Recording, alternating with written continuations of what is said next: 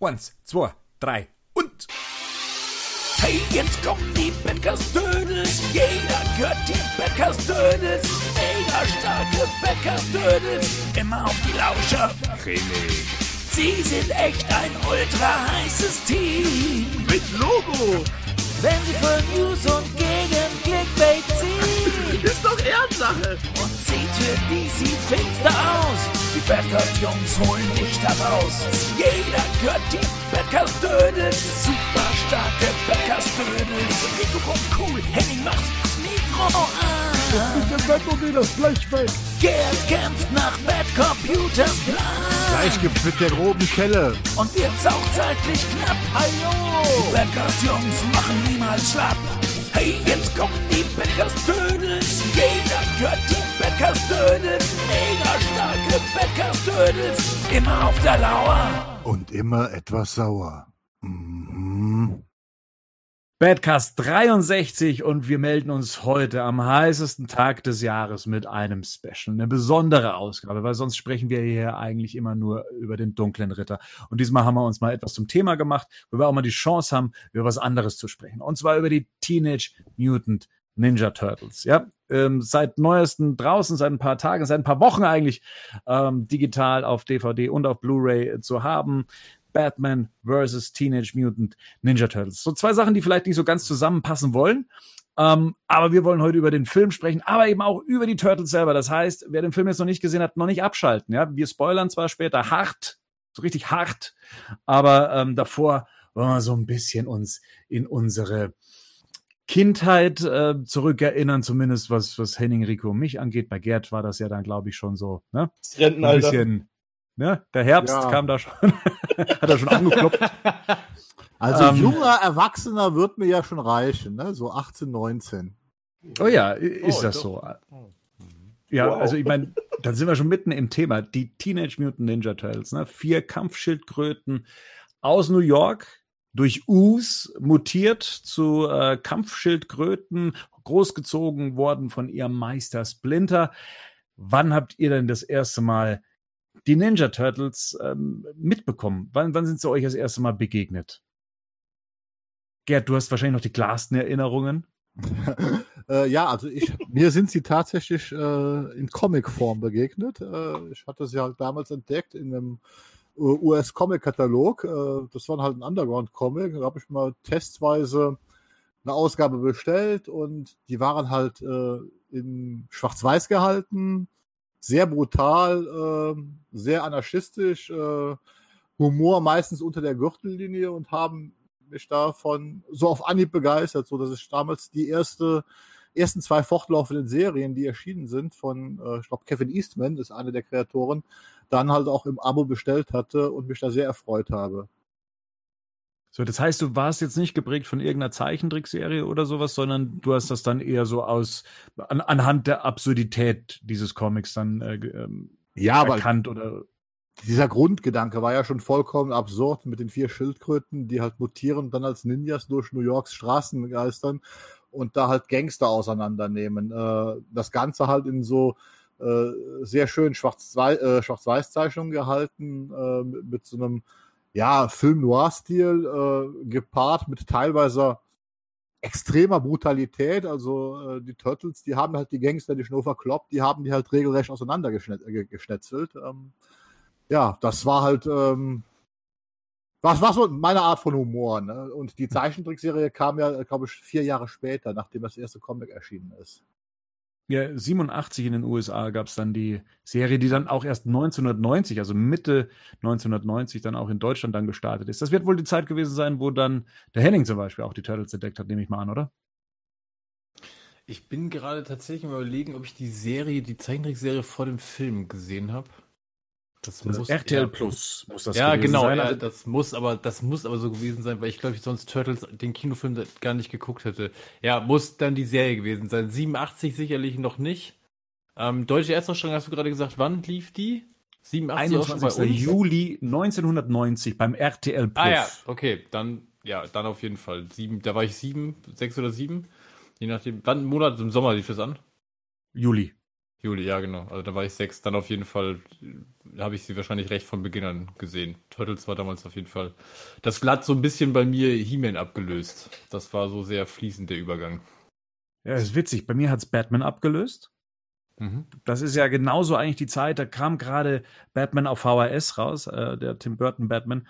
Und ähm, ich weiß noch, dass mir meine Großeltern, als die in ihrer Heimat waren, um da einen Besuch abzustatten, haben sie mir eben Batman auf VHS mitgebracht. Und ich habe, ich kann mich noch dran erinnern, dass ich zu der Zeit nicht an Batman interessiert war. Ich habe das dankend entgegengenommen, aber ich habe mir gedacht, wieso habt ihr mir nichts von den Turtles mitgebracht? Das heißt, ich muss eigentlich zu der Zeit dann schon auf die Turtles gestoßen sein. Ich glaube, man ist damals so in das Programm reingefallen, also an, in dieses Samstagsprogramm was RTL damals ausgestrahlt hat und hat dann Ja. da die Sachen entdeckt. Ich kann mich jetzt nicht dran erinnern, dass man irgendwie auf die Turtles gestoßen wurde. Ich kann mich auch nicht dran erinnern, was meine erste Begegnung mit den Turtles war. Es muss die Zeichentrickserie gewesen sein, weil auch ähnlich wie bei dir war es bei mir so, dass mir dann aufgefallen ist, ah, davon gibt es dann eine, künftig eine Realverfilmung.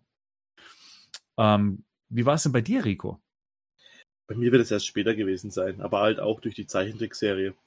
Weil ähm, ich mich ganz gut dran erinnere, weil das halt genau mich komplett abgeholt hat als Kind. Also irgendwelche kämpfenden Ninja-Schildkröten.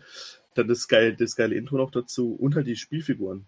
Ich hatte Ja. von einem Freund von meinen, ähm, von meinen, von meinen Eltern hatte ich diesen Turtles-Bus bekommen Oh ja. und die und so diese, diese Rapper-Version der Schildkröten oder diese Rockstar-Version. Ich weiß nicht, ob ich an die erinnert.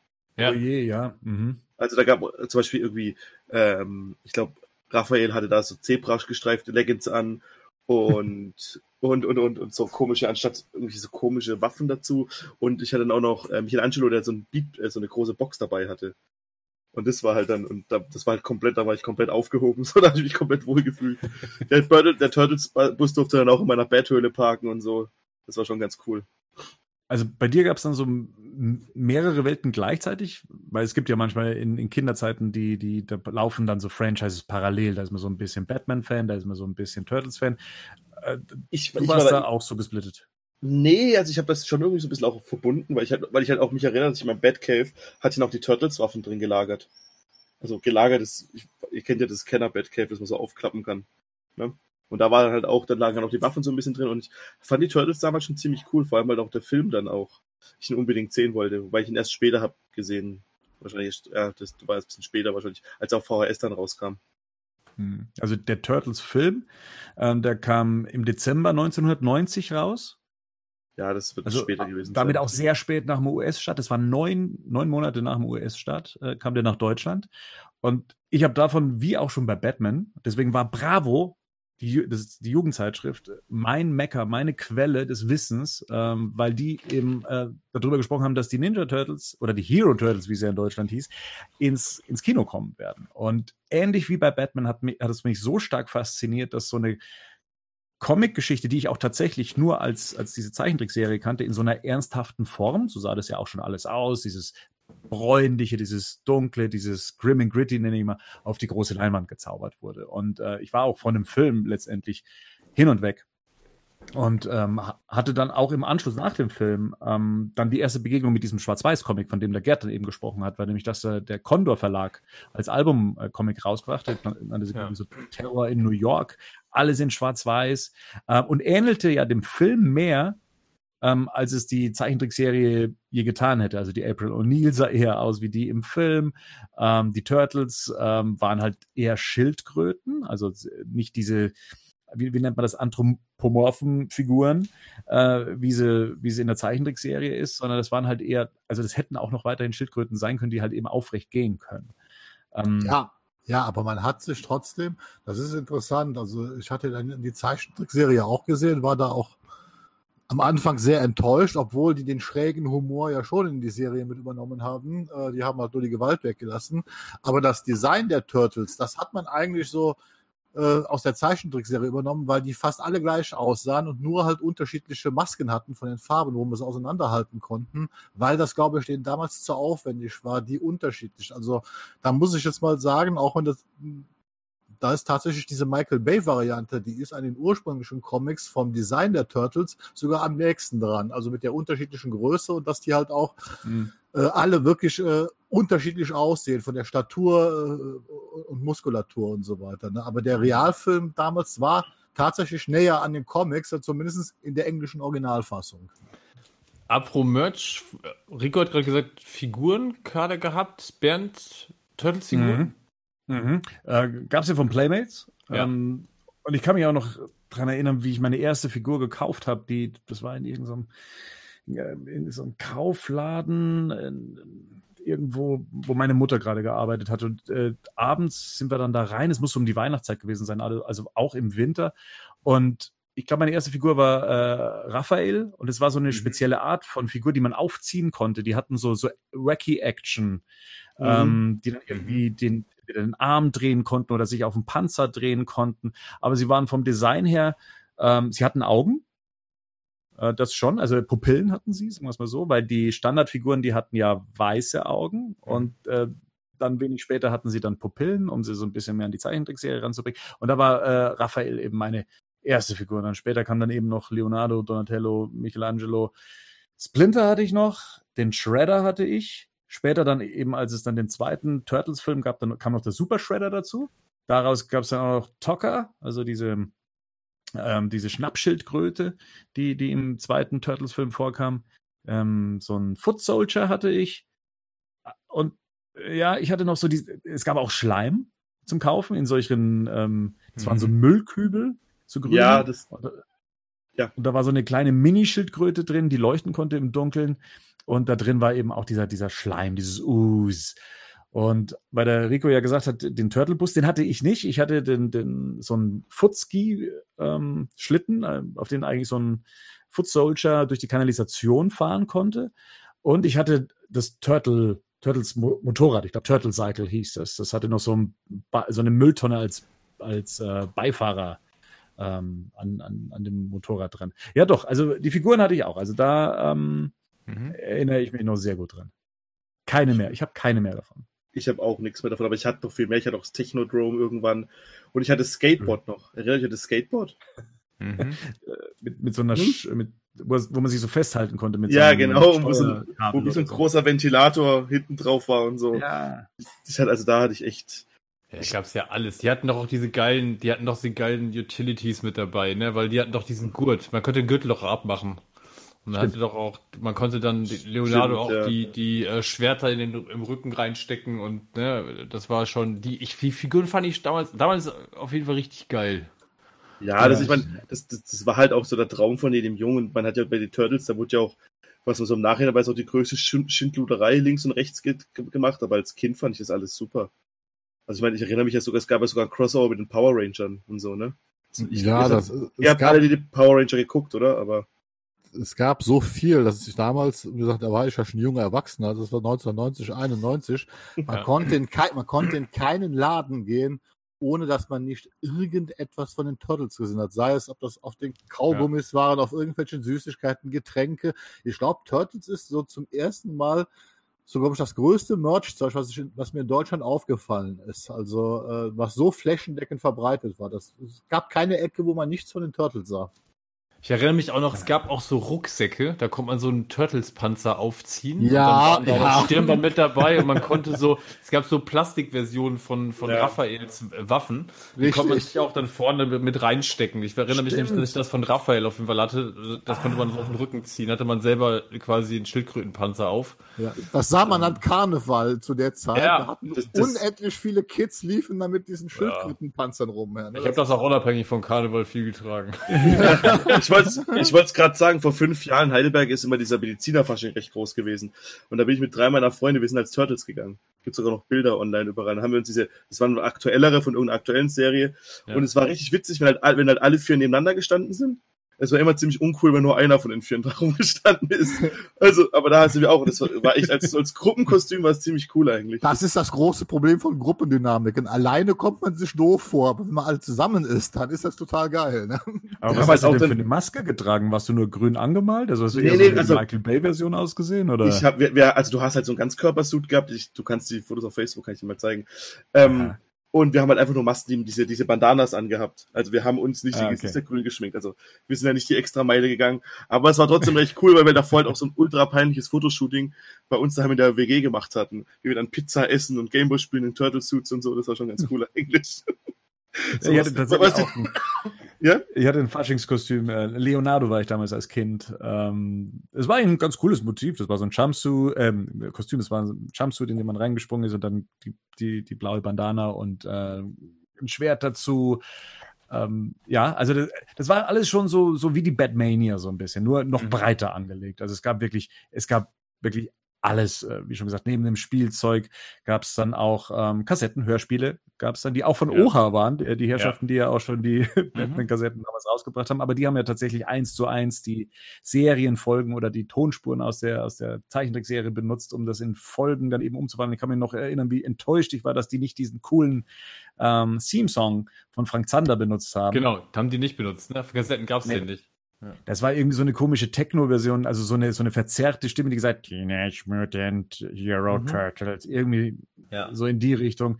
Da hatte ich aber einen Kassettenkoffer dazu, die, und mit diesem Motiv, eine Mauer, wo die Turtles zu viert dann eben durchbrechen, mit ihren Waffen in die Luft gestreckt. Ach ja, es war. Aber was glaubt Zeit. ihr? Waren die Turtles stärker vertreten zu der Zeit, zu dem Zeitpunkt als Superhelden? Also ich habe dazu Ja. in Erinnerung, dass die Ja. Turtles definitiv äh, Die waren damals stärker schon, vertreten waren. Ne? das ist ja Also generell, ab- ja, Ja. Nee, bitte. Das war ja, glaube ich, generell so damals, also die Zeit, wenn man da aufgewachsen ist, hat, wurde man als Junge eh komplett bedient, weil immer sofort was Neues, Cooles gekommen ist. Zum Beispiel, und bei den Turtles, das war ja überall. Also du hast dann auch immer, ich meine, diese irgendwie, ich meine, meine, meine Erinnerung ist relativ verschwommen, aber du wurdest ja komplett von allen Seiten zugeballert. Auch dieses Turtles-Poster, das ich heute noch grandios finde, das ich mir für meine Wohnung sogar gekauft habe, wo dieser Kullideckel offen ist und diese vier Turtles rausgucken. Ich finde, das ist bis heute eines der besten Filmposter, die je gemacht wurden. Und Ja, das das, habe cool. ich auch überall rumhängen sehen. Also, also die Turtles sind für mich schon. Ich glaube, die, die, die, die Superhelden, gerade Batman und auch Superman, kamen erst dann wieder mit der Animated Series. Ja, würde ich jetzt Ja, eher richtig. so sagen. Ja, Also es ist Batman war damals schon, ja, Batman war aber auch schon sehr präsent. Also Batmania, ich weiß nicht, das war aber generell so eine Merch-Zeit, wo ich nicht genau weiß, ich kann die Zeiträume nicht genau eingrenzen. Ja, aber Batman weiß aber ist das, doch, weiß das vorher zum Beispiel, wir hatten das ja, glaube ich, im Retro-Podcast auch schon, was auch super krass war, war vorher Alf. Also das war für mich so das Erste, wo ich mich daran erinnern kann, wovon es wirklich alles gab. Also Handtücher, Waschlappen, Zahnbürste. Alf war davor auch irgendwie so super präsent, eine, eine ganze Phase lang. Na, dann kann ich mich an eine Phase erinnern, und das muss dann schon sehr nah beieinander gelegen haben, wo Batman schon wirklich hart präsent war. Also ich kann mich daran erinnern, dass ich eine Wäschetonne hatte von Alf. Ich hatte auch eine Wäschetonne von dem 89er Tim Burton Batman. Und dann kam irgendwann, das muss aber, die Turtles müssen ja mit der Zeichentrickserie gestartet sein, weil diese Mania, weil vorher war ja Turtles hier in Deutschland, gab's ja gar nicht. ja, Ja, das ist eben für mich schlecht nachzuvollziehen, weil, äh, wie gesagt, 21. Ja. Juli 1990, Startschuss bei RTL. Ich kann mich nicht dran erinnern, dass es pünktlich zu diesem Zeitpunkt auch Spielzeug gegeben hätte. Das ist mir tatsächlich in der Verbindung auch mit der kühleren Jahreszeit auch eher mit dem äh, Kinofilm äh, in, in Verbindung, dass Ja. dann eigentlich so die große die große Turtles-Zeit losging, weil da kamen ja auch die Condor-Comics, äh, die es ja auch dann später in dieser etwas äh, eher zeichentrickmäßigen Turtles-Variante dann eben kam. Ich glaube, das hat so hat ein bisschen gedauert. Wenn es ein, Leute, also wenn das Hörer genauer wissen, wann sie äh, mit den Turtles in Kontakt gekommen sind, dann schreibt es in die Kommentare. aber Aber man das kann auch im Prinzip. Gab ja auch noch Videospiele. Auch da kann ich mich Ja. daran erinnern, dass es für den. Gameboy äh, und für SNES und SNES Ja. gab es mega viele Sachen und das muss auch alles so zwischen, ich sag jetzt mal grob, irgendwie 89 und 91 waren die Turtles auch da ganz schön präsent, weil ich kann mich auf jeden Fall erinnern, dass dieses, ist das Turtles 4, Turtles in Time? Das war für den Turtles Super in. Time, ja. Und das, Das war ja ist- schon f- Nummer 4. Und das war irgendwie, muss auch Anfang der 90er irgendwann gewesen. Das war, ich, Turtles war schon eine Zeit lang, so ein, zwei Jahre war das wirklich super präsent. Also, Ja, Tur- also- Turtles in Time ist, glaube ich, äh, für Super Nintendo rausgekommen. Also ich glaube Mhm. 92 oder 93, aber der Arcade-Automat ist, glaube ich, sogar 88 oder so schon erschienen. Also das Nee, konnte das man ist später. Das ist Meinst später. Der müsste ja, auch später gekommen sein, aber es gab fürs NES gab es eine Ja, Umsetzung genau. von Konami. Ähm, eben auch Turtles 2 nannte sich das dann. Ähm, Ja. The Arcade Game hatte ich auch auf dem NES damals. Ich hatte auch die, die Gameboy-Geschichte mit Fall of the Foot Clan. Ja. Ähm, ja, die hatte ich auch. Die hatte ich Back, auch. Back from Messieurs gab es auch noch. Das war, glaube ich, der zweite Teil dann auch für Gameboy. Weil an die Gameboy-Spiele kann ich mich relativ gut erinnern, weil die nämlich ein Kumpel von mir hatte. Ich hatte die nämlich gar nicht. Die ich mir aber relativ häufig mal ausgeliehen, als ich dann auch einen Gameboy hatte. Turtles in Time ist das einzige Spiel, das ich mir auf meiner Mini Super Nintendo äh, emuliert habe quasi. Weil ich habe das Original, ich habe das Original natürlich ja noch daheim. Aber ähm, dieses Remake, das sie da vor ein paar Jahren gemacht haben, ist so grausig und das Originalspiel ist echt gut. Das macht zu zweit echt Ja. Spaß. Das kann man Aber echt super Ja, spielen noch. Ja, genau. ja, sorry, auf jeden Fall, ich habe Turtles da in der Phase, habe ich die auf irgendwie gefühlt allen Kanälen super präsent in Erinnerung. Ne? Also wie gesagt, was Gerd, äh, was Gerd gerade schon sagte, was aber auch Bernd sagte, wir, Hörspiele haben wir jetzt gesagt, ne? dann die Zeichentrickserie, Spielzeug, alles rund, was sonst noch Merchandise war, ähm, sehr präsent. Es ist ganz bezeichnend. Es gab ja damals die Serie Parker Lewis, der Coole von der Schule. Ja. Ich. Jawohl. Ja. Und die hatten natürlich auch immer so zeitgeistige Themen bei sich. Und da äh, in der Schule wurden, wurde jemand aus dem Schulknast entlassen, der also praktisch schon längere Zeit in der Schule in einem bestimmten Raum äh, verbarrikadiert war. Das war irgendwie so ein Heavy Metal Typ. Und der äh, guckt dann so durch die Gitterstäbe und sagt dann, ähm, ist Batman noch das große Ding? Und dann antwortet Parker Lewis oder jemand anders aus der Truppe, sagt, nein, es sind jetzt Kampfschildkröten. Das große Ding. Und dann ist der andere so voll enttäuscht und entsetzt, dass Batman nicht mehr das große Ding ist. Also selbst da wurde so dieses Ablösen thematisiert, dass äh, sich hier die Sachen, die die Klinke in die Hand gegeben haben.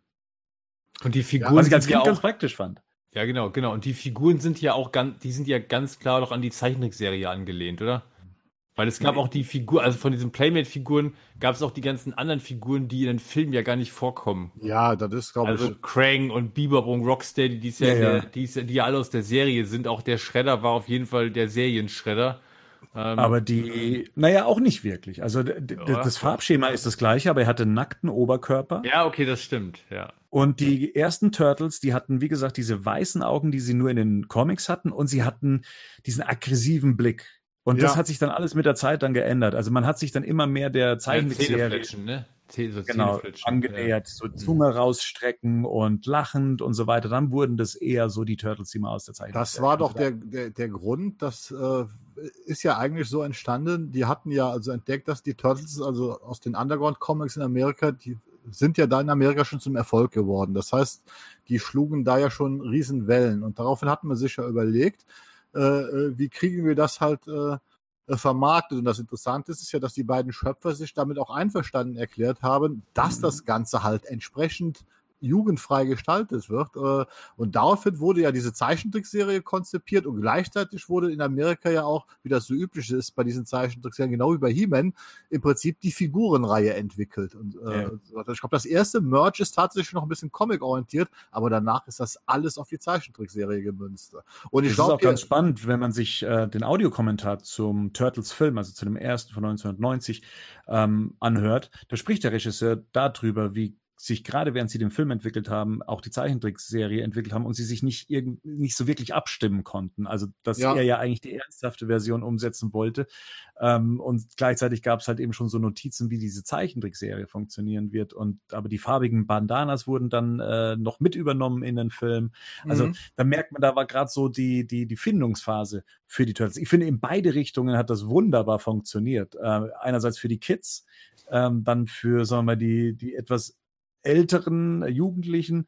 Also die Turtles haben damals schon, glaube ich, so ein breites Spektrum abbilden und Ja. einfangen können. die haben ja auch in Mitte der, also so gegen Ende der 90er, sind ja dann die Comics, das, nachdem das in Amerika die, die Serie ausgelaufen ist und auch diese Kindersachen vorbei ist, äh, wurden ja die Comics neu gestartet. Und das Interessante ist, diese neuen Comics waren halt auch so eine Mischung aus diesem diesen Zeichentrick-Turtles und halt noch diesen alten, etwas ernsthaften. Also man ist nie mehr so ganz zu diesem schrägen, brutalen zurückgekehrt, äh, wie das am Anfang war, sondern man hat so eine Mischung gefunden und ich glaube, das ist die Mischung, die bis heute eigentlich auch bei den Turtles noch vorherrscht, die wir jetzt auch kennen, wieder kennengelernt haben. Fun Fact am Rande, ich habe gerade äh, Chuck Lorre, sagt euch was der Name, oder? Ja, Chuck Lorre, ja. Mhm. Der Two- Produzent Two and a Half von-. Ja, genau, Ja? Two and a Half Men. Ja. Why Two and a Half Men? Doch, Two and a Half Men, klar, ja, logisch, ne? Two and a Half Men und Big Dings. Bang vor allem. Ja. Ja. Der hat für die Zeichentrickserie Turtles die Musik gemacht. Ach, Das sagt er, da gibt's aber eine Two and a Half Man Folge, wo dann nämlich ähm, Charlie Sheen darauf anspielt. Weil Mhm. da wird dann so getan, als ob Charlie Sheen damals den Song dafür geschrieben hat. Ja, okay. Und ich glaube, im Deutschen singt er dann den Frank Sandert Song. So sogar, glaube ich. Ich Aber nicht man- aber- Aber man kann doch mit. Fug, und, mit Fug und Recht behaupten, in Deutschland hat das Privatfernsehen eigentlich so für dieses Nerdtum, was wir heute alle pflegen, Ja. die entscheidenden Schritte gemacht. Also ich meine, ohne, Absolut. Absolut. ohne die privaten Sender äh, hätte das doch, weil auch Batman, ich sag mal, das ist ja durch die 66er Batman-Serie, Ja. dadurch ist im TV die Animated Series bei Pro7, Turtles bei RTL. Ja, wo war Alf? War der, der, war, der war mit ZDF sogar ZDF. noch. Ja, genau. ZDF, ja. Der war ja auch früher schon. Aber, Aber genau, der war früher. sagen, Hm? Sat, Sat 1 mit Batman auf jeden Fall. Ja. Können wir bitte nicht über Alf reden? Das macht mich nur fertig. Weil ich, ich kann mich noch dran erinnern, weil auch am Anfang mit der Turtles-Serie ich immer so meine Probleme hatte. Aber man wurde ja bei RTL auch in der Werbung, in den Vorschauen, immer mit den Trailern und Teasern zugeballert mit dieser Serie. Ne? Also das ist, das, das, da konnte man ja nicht dran vorbei, wenn man äh, in, in, also die Also ist- geguckt hat. Aber RTL war doch Standard. Ich meine, Wochen, Wochenende war irgendwie morgens Ja. Vormittagsprogramm oder morgen, morgens Programm Cartoons bei RTL war doch Standard, dann später halt Pro 7. Aber an RTL kann ich mich erst erinnern. So. Ja klar, Also- war ja, du hast ja alles gehabt. Du hast das Spider-Man, du hast die X-Men Ja, gehabt. genau. Ja. Ja, Du hast, du hast dann später noch die andere Turtles-Serie, die New Mut- Mutation, wo es dann auch, wie hieß sie nochmal, Venus gab, den weiblichen Ja. Turtle. Mhm. Aber natürlich, ich meine, das ist heute natürlich alles Kacke. Und ich meine, dann gab es dadurch entstand ja auch dann das Crossover, weil es ja, glaube ich, beide Cybern-Produktionen waren mit den, mit den Power Rangers. Aber heute ist es natürlich schlecht und Kacke, aber als damals zehnjähriger, achtjähriger Junge war das schon cool irgendwie. Weil ihr war das schon alles alte mal- Männer. La- Lass uns mal kurz über die Ursprünge der Turtles sprechen. Sie sind ja jetzt nicht als das erschaffen worden, was sie ja letztendlich waren. Äh, sie waren ja eigentlich eher ein Witz. ja. Die, die beiden Macher, ähm, Eastman and Lair, heißt, spricht man das so aus? Ähm, Die haben ja sich eigentlich nur einen Witz draus gemacht. Äh, wahrscheinlich auch so aus dem ganzen, wie funktionieren Comics und wie funktionieren Superhelden und dass man dann eben sagt, hier, wie wär's denn, wenn mal so mutierte Schildkröten äh, Ninjas wären und das würde ja niemand ernst nehmen. Und gleichzeitig haben sie das Ganze ja auch noch in einem Marvel-Universum spielen lassen. Ähm, Genau. Das Ganze ist ja so ein bisschen angelehnt an Daredevil und an Ja. seine Welt. Ist, ist nicht der Und- Panel bei dem Unfall, wo das US runterfliegt, so ähnlich in dem, wie Daredevil blind wird, wie von dem LKW Ja, abgefahren soll das gleiche Ja. Us sein. Also von dem gleichen Laster des Zeugs äh, soll Genau. das Zeugs, was da runterfällt, für die Verwandlung der Turtles zuständig gewesen sein. Schon, schon witzig Eigentlich eigentlich. Ja. Und der Name Splinter lehnt sich ja auch von Stick ab ähm, an, ähm, der wiederum auch eine Figur im Daredevil-Universum ist. Ähm, witzig. Also irgendwo sind sie ja dann äh, Marvel-Figuren, wenn man es so sieht. Ja, das, es, gibt doch, äh, ich glaube auf Netflix kann man die sich noch Ja, anschauen. genau. Eine anderthalbstündige Doku über die Ja. Turtles. Da äh, erzählen die auch, wie sie das als, als Parodie geplant haben. Aber vor allen Dingen erzählen sie auch, dass sie eigentlich komplett zugekifft waren, wie sie sich das ausgedacht haben. Und äh, das wohl auch mit die Inspirationsquelle gewesen ist, äh, dass sie einfach äh, äh, da also wirklich das ganze Genre verarschen wollte. Und die haben es, glaube ich, sogar versucht, bei Marvel unterzubringen, aber Marvel hat dann Nein gesagt und dann haben sie, glaube ich, ihren eigenen Verlag New Age Comic, äh, Comics erstmal gegründet, um das Zeug überhaupt rausbringen zu können, weil die großen Verlage es ja erstmal abgelehnt haben. Ne? Und dadurch haben, konnten die ja auch erst so richtig loslegen, weil da hat ihnen ja jetzt kein großes Studio reingeredet, was, was sie jetzt da machen äh, äh, dürfen und was sie nicht machen dürfen. Das war nicht Image Comics, das ist Mirage. Ja, Mirage meine ich auch, ja. Mhm, Ja, genau. Ja. Ja, die sind später, Jetzt- haben das bei Image äh, dann weitergemacht. ja. Jetzt haben wir das ja als Kinder sehr ernst genommen. Ne? Also die Macher eigentlich weniger, aber wir Kinder fanden das doch toll. Was ist denn eigentlich die Faszination von diesen Ninja-Schildkröten mit dem Bandana, mit den, mit den Waffen, mit dieser Ratte in der Kanalisa- Kanalisation von New York, mit dieser Re Reporterin? Was ist das, was uns als Kind, Gerd, da schließe ich mal kurz aus, was uns da so fasziniert hat dran? Weil, wie gesagt, wir haben doch dieses Prinzip nicht hinterfragt. erklär's euch gleich. Naja, fängt, fängt sich so ein bisschen mit dem Wort Teenage an. Ich meine, okay, es sind kämpfende Schildkröten, die am liebsten den ganzen Tag Pizza essen und irgendwie in der Kanalisation lernen und Kampfsport lernen. Das ist so, ich meine, das ist ja schon für einen kleinen Jungen, also zumindest für mich war das schon so irgendwie acht von zehn Punkten, warum ich es geil finde.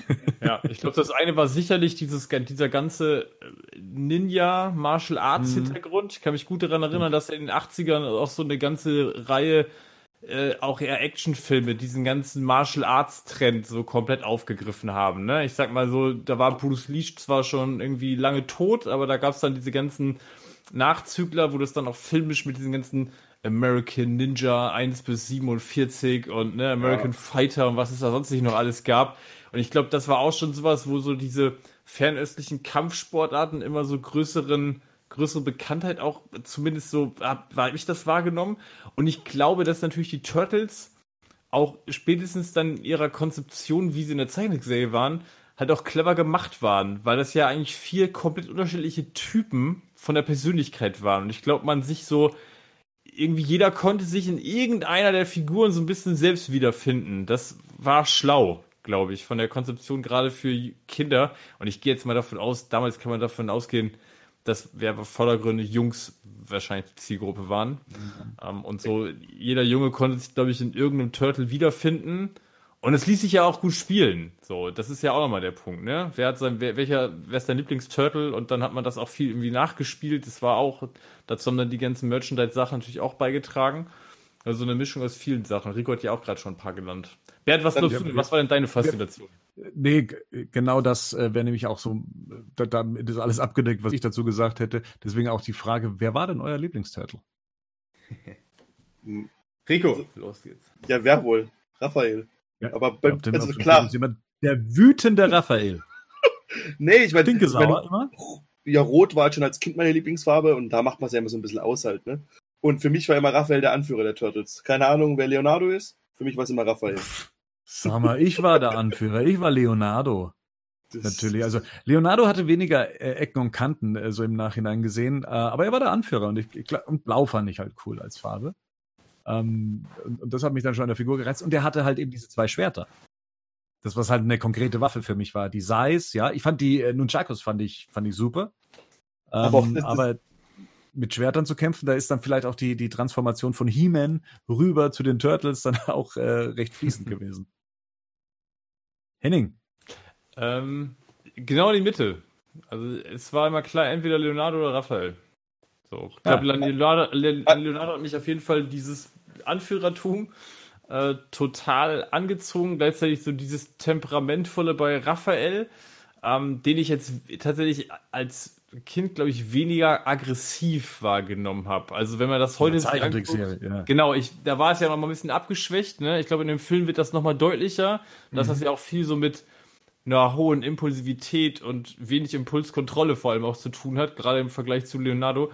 Aber ich muss tatsächlich sagen, dass ich halt A, mich rot als Haare mehr angesprochen und B, fand ich auch die Size einfach cooler als die beiden Katanas. Tatsächlich war das, das bei mir umgekehrt. Ja, Gerd, hast du dich irgendwie für ein Bo oder für Nunchakus ähm, erwärmen können oder war dir das damals zu dem Zeitpunkt total wurscht? Nee, ich bin aber tatsächlich ein Fan von Casey Jones gewesen und ich glaube, das liegt ah, halt einfach cool. daran, weil er halt äh, äh, älter war, wütender war und auch in den Comics äh, eigentlich sogar noch brutaler. Ähm, ich sag mal, im Prinzip, die Turtles sind äh, Batman in den Comics und Casey Jones war so der Punisher und den der hat mich halt mehr angesprochen, ne? wenn er da mit seinem Eishockeyschläger durch die Gegend äh, zog mhm. äh, und dann halt Gangster platt gemacht hat. Äh, äh, also das war dann so meine Art von Figur, mit der ich mich identifizieren konnte. Für, für mich war Casey Jones, fand ich auch Jones immer so ein bisschen. Der Schauspieler war halt cool, ne? Für mich war für Casey Jones, ich habe das immer nicht ganz so back, gebacken bekommen als Kind, weil ich mal so eine, so eine ähm, Freitag der 13. DVD-Cover gesehen habe. Und für mich ja. ist es irgendwie, ich meine, mit, Eis, mit Eishockey hast du ja nicht so viel irgendwie am Hut, in, zumindest in Süddeutschland, wenn du nicht, zumindest wir hatten damit nichts am Hut. Und da hat für mich das, hä, warum ist es, wie passt das zusammen? Ich wollte unbedingt immer diesen Freitag der 13. Film sehen. Ich durfte ihn halt irgendwie nicht sehen, aber ich glaube, da war ich eh enttäuscht hm. gewesen als Kind beim, ja. Ich glaube, aber das ist übrigens das gleiche wie mit den Schildkröten und Ninjas, was bei Kindern funktioniert. Ich glaube, es ist Casey Jones mit dieser Eishockeymaske ganz bewusst für Erwachsene auf mhm. dieses Horrorpublikum äh, designt. Wayne, Wayne Gretzky und Steroids. Leck mich am Arsch, Alter. Ich ja. manche, kenne manche Zitate aus dem Film einfach auswendig, weil wunderbar gesehen, ey. Ja, aber tatsächlich, er war ja schon von Anfang an in den Konzeptionen mit dabei, ne? Und in den, ja. in den ersten Comics. Also der war ja auch als eine erwachsene Figur ja auch. Und ich muss jetzt hier etwas loslassen. Stephen Amell war das Letzte als Casey Jones. Aber Elias Koteas war geil. Also ich finde den, den super. Film Casey Jones. Da war der super. Der war klasse. Der war halt so, der war halt so der, also der Bad Boy Schwarm wahrscheinlich von jedem jeden 18-jährigen Mädchen damals mit seinen langen, lockigen der war cool, der hat gute Sprüche drauf gehabt. Ja. Ähm, von, von dem ich damals enttäuscht war. von, von wem ich damals enttäuscht war, war ähm, äh, April O'Neil, also im ersten Teil. Das war nicht so meine Vorstellung von April, so wie man sie dann eben in der Zeichentrickserie kannte wiederum, also in diesem gelben äh, Bodysuit und ähm, leicht, äh, leicht geöffneten Bodysuit und, und die, die, die Frisur war eine andere. Es war halt, im Film war sie eine rothaarige mit, mit ähm, ja, Ja, aber Äh, Bernd, nach, nach Megan Fox weißt du, was du an ihr hattest. ja, eben, genau, das ist. Und dann im die Nachhinein, also als Kind war es, glaube ich, gar nicht. aber Ich fand tatsächlich die, wie hieß die Schauspielerin? Judith Hawk? Judith Hogue, ja. Ja. ja. Die, ich fand die tatsächlich, ähm, ich finde, die spielt die Rolle tatsächlich wirklich gut. Im Nachhinein. Äh, Ja, im. Nachhinein, so jetzt aus Erwachsenenperspektive gibt, der, Ja, gibt ja. die April O'Neil tatsächlich auch eine interessante Tiefe, die ich Ja. so in der Zeichentrickserie nicht gefunden habe. Also zumindest, was ich aus der Zeichentrickserie in Erinnerung habe. Die habe ich halt Äh, wirklich schon apropos. ewig nicht mehr gesehen. Wollte ich gerade fragen, wann habt ihr die Zeichentrickserie denn zuletzt gesehen? Also Rico wahrscheinlich noch am ehesten, oder? Ja, Hält aber die noch mit? schon. Hält die noch stand? Das, das Problem ist ja, dass die ganz viele so Fehler halt hat, mit die man als Kind natürlich nicht sieht, aber heute kann man die, glaube ich, nicht mehr gucken. Da springen ja dauernd die Bandanas hin und her und dass, dass da Farbfehler sind. Ich habe mal irgendwie so eine Doku auf, auf irgendwo auf YouTube, glaube ich, geguckt, wo die so ein bisschen analysieren. Ich glaube, heute ist die, glaube ich, schon schwierig zu gucken. Vor allem, weil du auch heute halt auch noch fünf Nachfolgeserien hast, die vielleicht ein bisschen eher zeitgemäß halt wären. Ja, also ich habe die DVD-Box hier stehen und ich habe als ich mir die vorher gekauft habe, mal eine, eine Folge reingeguckt, ähm, aber das, ich habe das nicht durchgeguckt. War, ist aber auch, ich finde viele ehemalige Zeichenserien, die haben halt so einen Nostalgiefaktor, aber ist jetzt nichts, was ich jetzt irgendwie nochmal am Stück irgendwie wegschauen würde. Wenn wir beim Thema Nostalgiefaktor sind, wie schaut ihr den Film? Auf Deutsch mit diesen geilen Folgengeräuschen? Oder schaut ihr ihn auf Englisch ohne die. Also, also, ich meine, das sind ja im Prinzip, wenn man es mal ganz. Sind komplett zwei unterschiedliche Filme. Ja, absolut. Ich, Also- bin da, ich bin da persönlich immer, ich, also so ein bisschen hin und her gerissen, weil ich tatsächlich auf der einen Seite die deutschen Sprüche auch irgendwie super witzig finde. Ich finde die einfach super Ja. witzig. Ich habe ja vorhin im Vorgespräch schon mal gesagt, ich finde dieses cremig. Ich finde das einfach so witzig. Weil ich es einfach echt lustig finde, so, ne? Ähm, aber es ist tatsächlich so, dass damals das erste Mal, dass ich diesen Film auf Englisch gesehen habe, Ja. ich erstmal so völlig irritiert war, dass, dass diese Boing-Geräusche in dem Film gar nicht auftauchen und, dem, und dass dem Film tatsächlich eine komplett andere Tonalität gibt. Also, weil der ist deutlich ernsthafter in der Originalfassung. Ja, natürlich. Ne? Genau, und ich, ich seitdem tatsächlich, wenn ich ihn komplett geguckt habe, ich die englische Fassung schaue. Ich hatte mir damals die Laserdisc aus Amerika gekauft, natürlich in Englisch. Und da haben meine Kumpels immer gefragt, ja, wie, ja, wie war das denn? Und da war der noch nicht in Deutschland im Kino und ich habe den Film immer empfohlen.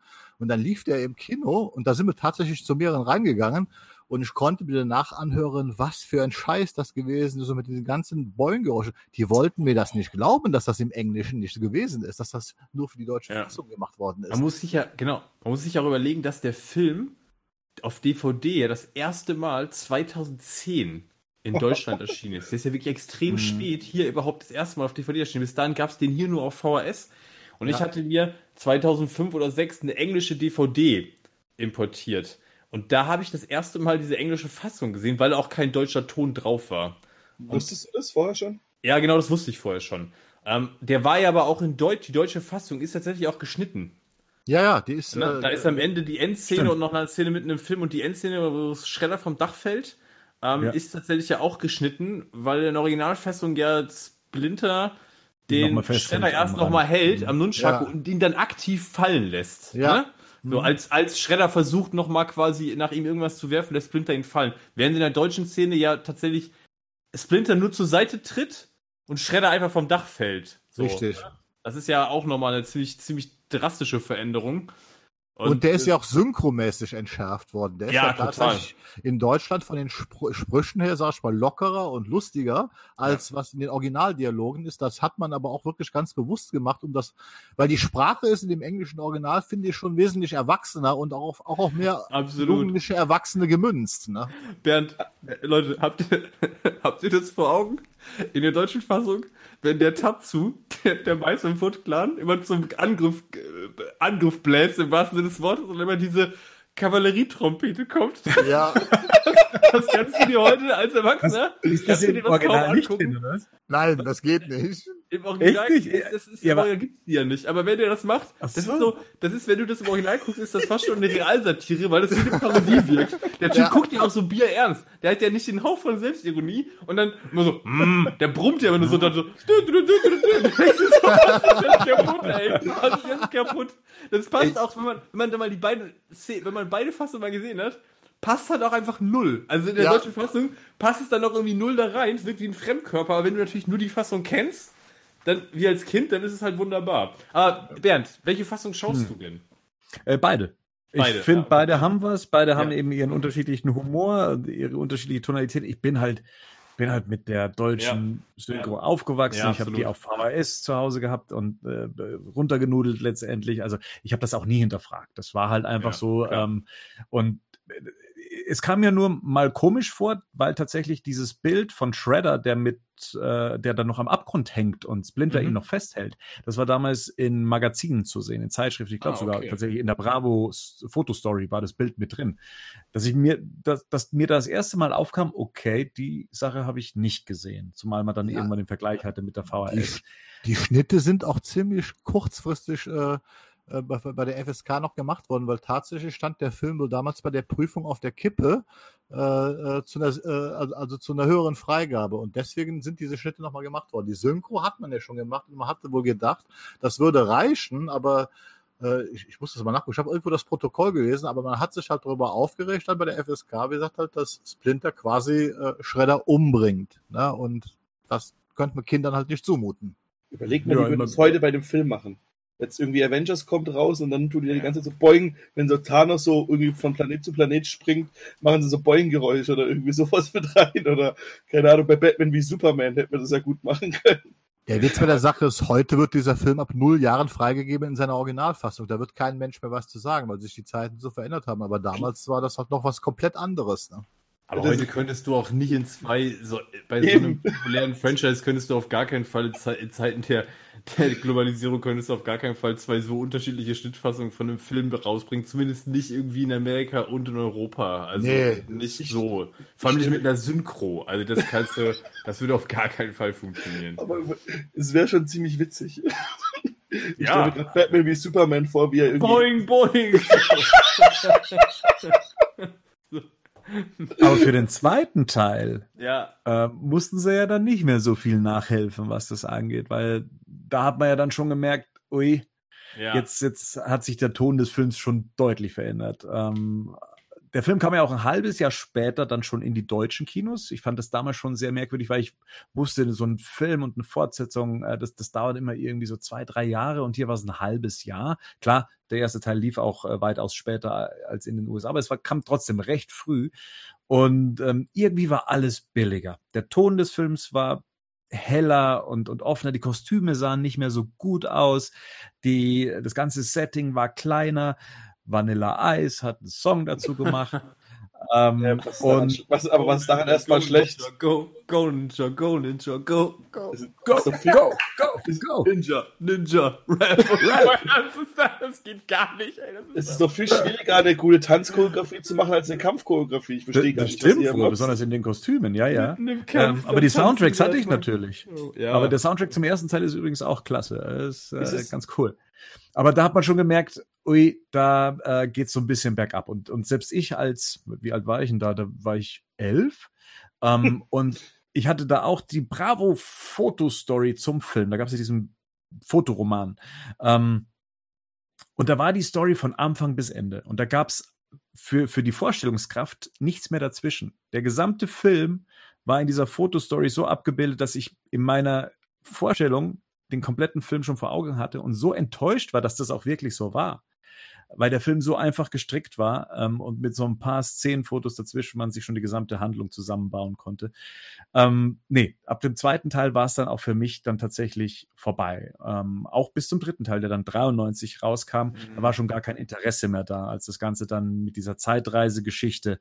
Ähm, Wobei der dritte besser ist wie der zweite. Ich fand Das- den ultra ja, schlimm als es- Kind. Jetzt Kind war der gar nichts für mich. Ich, beim, beim zweiten Teil weiß ich noch, dass ich sehr Angst vor, vor Mega Shredder hatte. Oder? Ist es Mega Shredder? Super Shredder. Super Shredder, genau, vom Super Shredder hatte. Wurde der nicht sogar von irgendeinem Wrestler gespielt oder sowas? Ich glaube von Kevin Nash oder so, ja. Ähm, da hatte ich ultra Angst vor dem als Kind. Das war richtig schlimm. Das, das Ja, ja ich, ich habe ganz lustig zu dem Punkt, ich habe wirklich, ich habe vor einer Woche, habe ich, nachdem ich, woher mal gekommen, Batman vs. äh, Teenage Mutant Ninja Turtles, habe ich tatsächlich Turtles 2, weil wir den ersten Turtles haben wir letztes Jahr nochmal geguckt, haben wir den zweiten Turtles angefangen und ich habe nach einer halben Stunde aufgehört, es meiner Freundin zuzumuten, weil du kannst das, wenn das keinen Nostalgiefaktor hat, ist es kaum auszuhalten. Aber du hattest Also, Spaß, oder? Dann spielt, es in einer, dann spielt es ungefähr in einer Liga mit äh, Superman 4 und, äh, und der Wow. spielt dann noch mindestens zwei Ligen über äh, Batman und Robin, ähm, was, was den Wackness-Faktor betrifft. Ähm, Aber die April O'Neil-Darstellerin hat mir besser gefallen. Also Ja, die war ich sogar ein bisschen verliebt, muss ich sagen. Ja. Und ich muss sagen, der zweite ist immer noch so, die Szenen, wo die Jungs auftauchen, funktionieren auch. Das ist so ein Film, wo du im Prinzip alles wegskippen kannst, wo die vier Jungs nicht vorkommen, weil der Rest, den kannst du kaum aushalten. Der ist echt nah, der ist richtig, richtig trashig einfach. Aber die vier Jungs und diese Dynamik, ähm, das funktioniert im zweiten Teil halt immer noch. Ne? ist halt auch, ich, ich meine, das sagt mal auch, was man über die Michael Bay-Filme sagt. Ich glaube, generell kannst du mit den vier Jungs, ja, selbst wenn der Film nicht so geil ist, du kannst da viel rausholen, was die Dynamik hat schon. Wenn Ja. jeder halt so ist, wie er ist. Ne? Ich meine, wenn du so einen grumpy Raphael hast und so einen dusseligen äh, hier Michelangelo, dann hast du halt schon mal, kannst du schon viel gute Comedy machen. Da kann der Film halt auch, muss der Film vielleicht gar nicht so geil sein. Ja, ja, und äh, auf jeden Fall haben die Turtles ja viel Potenzial gehabt, um noch äh, jahrelang, jahrzehntelang ähm, weitere TV-Serien, sogar noch einen computeranimierten Kinofilm ins Kino zu bringen mit, mit äh, TMNT, glaube ich, hieß der nur. Der hatte ja auch so leichte Ja. Anspielungen eben an die alten Kinofilme eben auch. Der, der gefiel mir eigentlich ziemlich gut, weil der, Der auch auch etwas, etwas düsterer war ja, und, ja, genau. Und der war, ich glaube, das ist 2007, ne? Der war für 2007 verdammt aufwendig von den Computeranimationen. Also der hatte einen ziemlich hohen technischen Level. Also den hat, der hat Mhm. mir sehr gut gefallen, der Film. Das war der, es gab auch eine Zeichentrickserie, die war auch etwas cooler als die alte Zeichentrickserie aus den 80er, 90ern. Die, ähm, und äh, da gab es dann auch mal so ein Megatreffen. Ich weiß nicht, ob ihr den Film kennt. Turtles Forever heißt der. Der ist In sehr dem cool. treffen alle Turtle-Inkarnationen aufeinander. Das heißt, die Schwarz-Weiß-Turtles äh, sowie die alten Turtles aus, den, aus der alten Zeichentrickserie sowie die neue Generation. Und das war cool. Das war so ein, äh, so ein Happening, wenn man so möchte. in, in den USA, wenn du gerade so ähm, amerikanische, wenn du, ich glaube, irgendwie Videogame oder so hat da ein Video zu gemacht. Es gab ja auch so eine äh, Rap äh, Online Onstage Performance von den Turtles, die durch Amerika getourt ist. Habt ihr das Oh heute ja. angeguckt? Das ist Da schon gab es einen ziemlich schlimm. Bravo-Report auf jeden Mhm. Fall, ja, ja. Das ist Das schon war der Doku ne? Ich kann mich dran erinnern. In der Doku war das drin, die Gerd von erwähnt hat, ne? Da war das Mhm. auch drin. Das kann, ich, ich weiß gar nicht mehr, wie es heißt, aber irgendwie, das ist schon ziemlich, ziemlich schlimm gewesen, glaube ich. Ja, ja. Ja, und aktuell sind die Turtles, glaube ich, wieder mit einer neuen Serie am Start. Dazwischen gab es noch so eine CGI-Serie. Ich, da war ich aber allerdings raus. Also, ja, Nickelodeon hatte da, hatte da mal, äh, glaube ich, irgendwie so, so CGI-mäßig, das sah ziemlich schräg und billig aus. Das habe ich mir auch nochmal angeguckt. ja aber hat, glaube ich, viele Fans. Äh, weiß nicht, ob das äh, die Verschreckt. Generation jetzt noch äh, stärker anspricht. Ist das noch, liegt das noch so eher in deiner Zeitkurve? Ist das etwas, was man sich anguckt? Ich? Oder wer? Ja. Ja, nee. nee, da war ich auch schon raus. Ich mag halt generell diese, diese, diese CGI-Art, diese, diese, dieses Design gefällt mir nicht. Das, deswegen habe ich auch Star Wars, Clone Wars und so nicht gucken können. Weil ich das irgendwie nicht, ich finde es nicht, sieht nicht gut aus. Mir gefällt das nicht. Auch wenn die Geschichten Nein. wahrscheinlich gut sind. Und dann gab es ja nochmal den großen Aufschlag hier natürlich mit dem Bay-Filmen 2014 und 2016 nochmal. Äh, ja, äh, die, die Turtles, die ursprünglich mal Aliens sein sollten und so, äh, kann man sich ja noch an die ersten Gerüchte erinnern ähm, und was dann irgendwie noch drastisch geändert wurde ähm, oder noch schnell geändert wurde, dass das eben keine Außerirdischen sein sollten. Da wollte man das, ges das gesamte Franchise nochmal neu beleben und hat sich dann doch noch eines äh, Besseren besonnen. Wobei ich sagen muss, der zweite Teil, der erste war nicht so meins, aber der zweite Teil, den fand ich eigentlich ganz, den fand ich eigentlich ganz okay, ganz witzig. Ich kann zwar weiterhin nichts mit CGI-Figuren anfangen. Ich brauche da Leute in einem Kostüm, die von, von Jim Henson gemacht sind, ähm, die, die CGI-Figuren in diesem Rapper-Style oder in diesem, diesem modernen Design. Das ist nicht so ganz meins. Man muss auch mal ganz ehrlich sagen, äh, der alte Film oder die ersten beiden alten Filme, diese ganze Kampfchoreografie mit echten Stuntmen in diesen Kostümen, die sieht heute immer noch, finde ich, besser aus als Ja. teilweise dieser CGI-Overkill in diesen beiden neuen Filmen, weil die einfach wieder nur ja, ultra bombast sind, äh, total unübersichtlich äh, und hier noch eine Explosion und da noch ein Sprung. Da muss ich ganz ehrlich sagen, dieses Konzept, das hat da die, also Michael Bay, und der war glaube ich schon der Produzent, eigentlich nicht verstanden, weil das ist, wie gesagt, das sind ja Ninja Turtles. Das ist ja der Zweikampf, der entscheidend ist und nicht, dass da irgendwie 20 Raketen in die Luft fliegen oder so Genau, weiter. Also, aber aber das- noch, doch, irgendwie ist das in dem einen Film, wer von denen ist es Donatello, der dann irgendwie mit, noch, mit, seinem, mit seinem Panzer noch irgendwie den, so ein LKW aufhält und so ein Schwachsinn. Also, das ist so over the top, das ging gar nicht. Also, die Ja. Filme, die, die haben für mich so gar nicht funktioniert. Bis, und das hat Rico ja vorhin auch schon gesagt, auch da wieder, die Dynamik zwischen den Jungs hat Schon funktioniert. Ja, Also, dieses, ja. letztendlich ist es unterhaltsam. Also das muss Ja. man auch, das gestehe ich denen auch zu. Also Ja. man kann es sich gut angucken. Ich Aber meine, aber das, designmäßig ja. bin ich komplett bei Bernd. Also ich finde Ja. halt die Turtles aus den, also ne, die, die Hansen, das ist ja schon fast knuffig, wie die aussehen. So, und mir ist dieses ganze, ich kann nicht tatsächlich mit diesem Bombast-Outfit, ich kann, habe auch echt Probleme mit, dass die so, so riesig sind. Also das sind ja, ne, die sind ja, die sind Hulks. zwei Meter oder Ja, das ist, das ist aber auch übertrieben. Also ich, ja. Ich weiß auch nicht, nicht. ich weiß nicht, wo sie das herhaben, weil das ist ja selbst in den alten Comics nie der Ja. Fall gewesen, dass die so riesig sind und so. Ja. Also, wobei ich aber sagen muss, also gerade als der Film die Serie gemocht hat, dann ist der zweite Film schon viel Fanservice für, den, für, den, für die Serie, damals für die Zeichentrickserie. Ja, klar. Und beim zweiten hat man sich schon ein bisschen mehr Mühe gegeben, aber da hätte man auch viel weglassen können. Beim ersten merkt man halt einfach, dass ursprünglich hier der, der William Fichtner der Shredder hätte sein sollen und dann wurde er noch kurz irgendwie ein asiatischer Schauspieler gecastet, der ein Shredder war, der auch im zweiten Teil wiederum ge- gerecastet wurde. Aber die Turtles an sich funktionieren schon irgendwie. Es ist halt irgendwie, man hat halt ein bisschen den falschen Ansatz gewählt. Die Dinge, die Frage ist, ein Reboot, oder? Übrigens, oder? Kommt Man-? Was? ja, man arbeitet, glaube ich, ich glaube, man arbeitet immer an allen Sachen, die es Ja. Ja, im Moment ist doch die, die ne, äh, Nickelodeon macht doch im Moment hier äh, äh, Rise of the Teenage Mutant äh, äh, Ninja Turtles als Serie. Da ist, glaube ich, bis jetzt aber auch nur eine Folge in Deutschland erschienen. Das ist dann auch wieder, sag mal, für die älteren Kids gedacht. Also ich gehe mal davon aus, die Turtles werden uns auch noch die nächsten 20 Jahre unseres Lebens begleiten. Mhm. Da Ist ist ja, glaube ich, sind die ja. Sachen angepasst. Wie April, ist der April schwarz oder irgendwie sowas? Genau. Ich meine, ich, mein, ich weiß es jetzt nicht. Also leg ich, mich, ich glaube, es ist auf jeden Fall modernisiert worden. Äh, entsprechend, sage ich mal, Political Correctness wahrscheinlich auch eingeführt äh, worden. Wobei ich das auch immer ein bisschen merkwürdig finde. Die ersten Turtles begeisterten, weil sie politisch total inkorrekt waren und äh, äh, heute muss alles politisch, äh, politisch korrekt Naja, ich meine, werden. du, du zeigst halt so eine Serie, da hast halt in, die ist halt für den USA-Markt und da, wenn, da kann man dann, wenn man vier Schildkröten hat, dann muss man halt schon ein bisschen halt, also es ist halt eine Kinderserie. Ja, Meine Güte, ja. das ist von Nickelodeon, da muss man halt ein bisschen,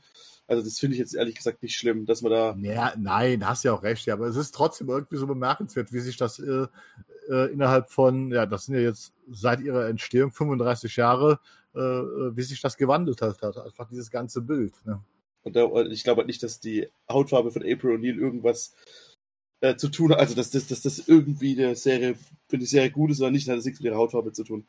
Generell finde ich aber trotzdem, dass die, das interessant eher, oder was für ich das Interessante finde, ist, dass Nickelodeon da irgendwie so einen großen Daumen drauf hat, weil ich finde, das merkt man auch in dem Batman vs. Ninja Turtles Film, Hm. äh, was aus den Turtles gemacht wird. Weil ich glaube tatsächlich, dass das der Hauptgrund ist, ähm, dass wir nicht mehr so eine, so sage ich mal, einen düsteren Film wie den aus den 90ern bekommen.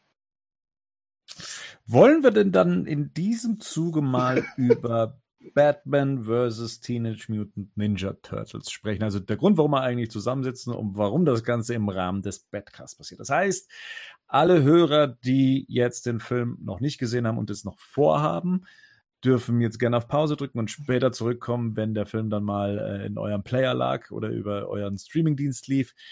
Ähm, könnt ihr jederzeit dann unsere Meinung dann nochmal nachhören. Wir wollen nämlich jetzt spoilern, beziehungsweise offen und frei drüber sprechen. Deswegen kommt gerne wieder zurück. Ähm, wir haben das letzte Mal schon ganz kurz drüber referiert, wie uns denn der Film gefallen hat. Ähm, und da waren die Meinungen ja gemischt, also von, von gut und, und okay war da alles mit dabei. Ich war nicht so ganz mh, hm, überzeugt von dem Film. Das lag mitunter auch daran, dass ich eine ganz merkwürdige Seherfahrung gemacht habe. Ähm, ich bin ja jetzt Papa, das heißt, ich kann solche Filme ja dann auch immer erst recht spät gucken. Ähm, und ich bin, ich habe den Film in drei Anläufen angucken müssen. Ich bin immer wieder eingeschlafen. Und äh, mit jedem Teil, den ich dann gesehen habe, also das erste Drittel, äh, fand ich hm, gewöhnungsbedürftig. Das zweite Drittel, ah, fand ich sehr lustig und das hat mir sehr viel Spaß gemacht, bin aber trotzdem wieder eingeschlafen. Und den dritten Teil, den fand ich dann wieder so ein bisschen, hm. Ähm, grundsätzlich fand ich einen, einen sehr unterhaltsamen Film, aber was mich so ein bisschen irritiert hat, ist, und na gut, es basiert ja nur auf dem Comic. Es ist ja keine 1 zu 1 Übersetzung, aber mir hat im direkten Vergleich das Comic doch weitaus besser gefallen. Jetzt muss ich mal kurz in die Runde fragen, wer hat alles das Comic, worauf es basiert, gelesen? Hier. Hier. Ich auch. Ich habe einen Comic gelesen. Ja, cool. Können wir das Alter. Können wir das irgendwie so merken? Awesome! oh mein Gott! Nova. Bossa Nova. Tatsächlich ist der Comic, tatsächlich ist bei mir aber auch der Comic ähm, tatsächlich ist bei mir aber der Comic auch schon ein bisschen her. Und ja. mich hat direkt, und das ist das, was ich gerade im Nickelodeon auch meinte, mich hat direkt gewundert, dass das halt im Prinzip bis auf der Grundidee der Geschichte eigentlich kaum was im Comic zu tun hat. Also, weil es sind viel, der, der Comic ist viel düsterer, es, ist viel, es sind mehr Figuren dabei. Und weniger? Und weniger, genau. also ich meine, ich mein, im Comic sind mehr Figuren dabei als im, im, im wobei die Bad Family gibt es, glaube ich, gar nicht ja, so krass im genau, Comic, oder? Das war ja, das ja, okay. Während, ja. ja, und das Schlimmste, also ich habe mich schon richtig auf Bane als Elefant gefreut, jetzt verwandelt er sich in eine Katze. Was ist denn das? Also sie haben irgendwie gefühlt so ein bisschen aus dem Comic so Versatzstücke genommen, ne? Genau, also genau. so einzelne Szenen und Panelfolgen haben sie genommen und daraus Filmszenen gemacht, aber darum um diese Versatzstücke herum irgendwie so eine komplett andere Rahmenhandlung gestrickt. Das, das finde ich auch ein bisschen seltsam. Für mich tatsächlich. Ist die Rahmenhandlung denn anders? Also es beginnt ja damit, dass die Turtles in Gotham City auftauchen, weil sie ja. den Shredder hinterherjagen. Und Shredder hat so einen Deal mit Ras Al Ghul am Laufen, der wiederum ähm, Shredders, äh, äh, äh, der hat irgendwie Us an der Hand und hat damit eben die Möglichkeit, Arkham-Insassen in äh, Mutanten zu verwandeln. Gen das ist die Story, oder? Ja, beim Film ist es halt Vom so. Film halt, jetzt, ne? Genau. Genau. Ja. Genau. Und, beim Film ist ja das dann so, dass man halt im Prinzip das in die Luft schießen will und so ein bisschen wie bei dem Amazing Spider-Man-Film alle in so Tierwesen verwandeln will. Ja. Und, und will, Comic, dass, will, dass die Stadt sich dann selber quasi zerfleischt, im wahrsten Sinne des Wortes. In, ne? Genau, genau. Oh, das ist allein schon mal ein bisschen pro problematischen Plotpunkt finde, weil da kann man auch ein bisschen diskutieren drüber, weil es am späteren Film auch nicht so klar wird, wie viel Us es dann tatsächlich gibt und keine Ahnung was. Aber im Comic ist es ja im Prinzip so, dass die, dass Gotham City und New York nicht in der gleichen, im gleichen Universum sind. Ja. Was ich schon mal generell den besser, die bessere Geschichte finde, weil irgendwie, ja, keine Ahnung, ich ich bin damals auch schon öfters darüber unterhalten, dass ich diese ganze ähm, DC-Städte-Verfrachtung in Amerika ein bisschen komisch finde, wenn man da auch dann auch die echten Städte hat, weil sie immer Städten nachempfunden sind, so ein bisschen. Es ergibt einfach auch gar keinen Sinn. Ja, das, genau, das, das ist, halt der Punkt. Es ergibt einfach keinen Sinn, gerade wenn ich so Figuren wie Batman und dann auf der anderen Seite ja Donatello zum Beispiel habe. So, ne, zwei Figuren, die irgendwie auch informiert sind, unterwegs sind, sich auskennen mhm. und dann denkst du, die haben jetzt noch nie voneinander gehört. Also, Batman hat noch nie von den vier irgendwie äh, Menschenschildkröten gehört, die durch irgendeine andere Stadt ziehen, obwohl das selbe Universum ist. Umgekehrt googeln sie im Film dann irgendwie, wer Batman ist, wo du denkst, das kann doch irgendwie alles gar nicht sein, das ergibt gar keinen Sinn. Im Comic ergibt das Sinn. So, weil, ne, wie du es gerade sagtest, anderes Universum, die müssen da sich erstmal zurechtfinden und kennen das irgendwie alles nicht. Und es ist ja auch im Comic wieder so ein bisschen dieses, es ist so ein Fish out of the water, nicht ganz so krass durchgezogen, aber es hat diese Anleihen davon, dass sich ja dann immer auch gut für Gags und äh, für G äh, Geschichten eignet, um so ein bisschen zu zeigen, wer findet sich wie zurecht. Und das genau. von dieser Unterschied so wirklich.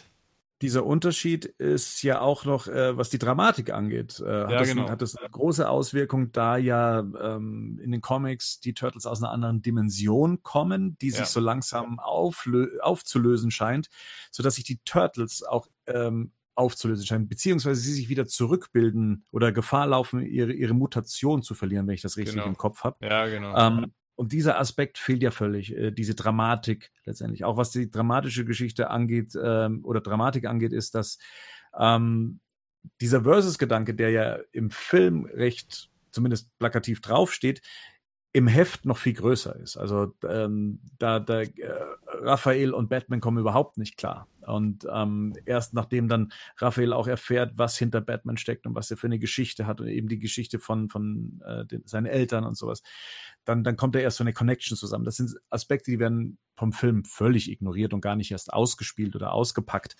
Ähm, das finde ich halt insoweit schade, weil das keine Sachen sind, wo ich sage, die hätten jetzt dem Film geschadet oder ihn in die Länge gezogen oder aber das gut, ich bin jetzt kein Zeichentrickfilmmacher und weiß nicht, äh, was man alles wegstreichen müsste, ähm, aber irgendwie habe ich das schon arg vermisst und ähm, hätte aber jetzt hätte jetzt nicht gedacht, dass es das unbedingt nicht braucht. Ja, aber ist ich glaube nicht, dass es der Grund ist, warum die Sache nicht in einem Film sind. Ich glaube wirklich, dass einfach der Comic und der Film eine komplett andere Zielgruppe sind. Ich glaube, dass der Comic einfach für eine viel, äh, der Film einfach für eine viel jüngere Zielgruppe gemacht ist. Ja, ja das Nickelodeon-Thema sind. Ja, ja, genau. Aber äh, komm aber mal näher ans Mikro. Komm mal näher, also, komm, komm, Sorry. Komm mal näher ran. Okay, ich ja. komm mal her. Ich komm. Ähm, aber das ja, macht ja, komm mal her, dann wieder komm mal, komm mal näher, du wenn man den Gewaltgrad von dem Film halt sieht. Eben, genau, und das ist das, und was das, das, das wieder dann Ja, Mom Moment, nee, das ist aber wieder was, weil wir typisch, weil ihr typisch deutsch denkt. Das ist Amerika, wofür das produziert worden ist. De facto ist dieser Film, wenn man sich anguckt vom Animationsstil und so weiter, ist der ganz klar auf Kinder gemünzt. Das sieht man schon an der ja. Gestaltung von Batman und so weiter. Und in Amerika hat man auch bei Kinderserien weniger Probleme mit Gewalt, im äh, Zeichentrick sein. Aber jetzt kommt noch etwas ganz Interessantes dazu. Das Blut, was in dem Film zu sehen ist, das ist ziemlich plakativ einkopiert. Ich wette mit euch 5 Euro. Sobald das Ding auf Nickelodeon läuft, ist dieses Blut nicht mehr zu sehen, weil du das ganz einfach wieder rausnehmen kannst. Und damit ist das dann ein reiner Kinderfilm. Und das ist auch der Unterschied zwischen Comic und diesem Film. Das Comic, das ist mhm. für Erwachsene. Da hat DC, glaube ich, die Oberhand gehabt. Aber beim Film hat Nickelodeon die Oberhand gehabt. Also ich finde es halt komisch. Ja. Kannst du bitte einmal Nickelodeon sagen, sonst drehe ich hier durch, ey. Nickelodeon. Nickelodeon, nicht Nickelodeon, Nickelodeon. Oder nennen wir es einfach Nick. L-M-A-A. Nick. Mach einfach Nick. Nick ist klar. Nick ist fein. Das ist aber Nick machen. Okay. So. Ja.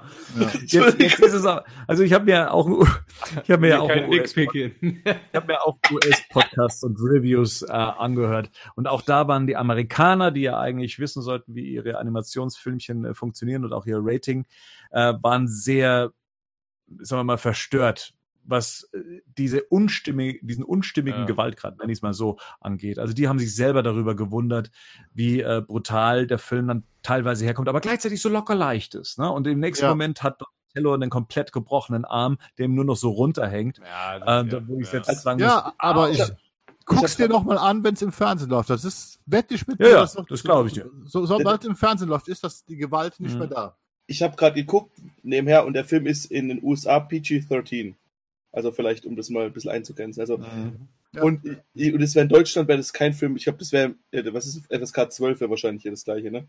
So ja. ein bisschen. Mhm. Und das wäre hier, glaube ich, kein FSK 12 Film, oder? Oder, oder was, ist denn da, was ist denn da in Deutschland?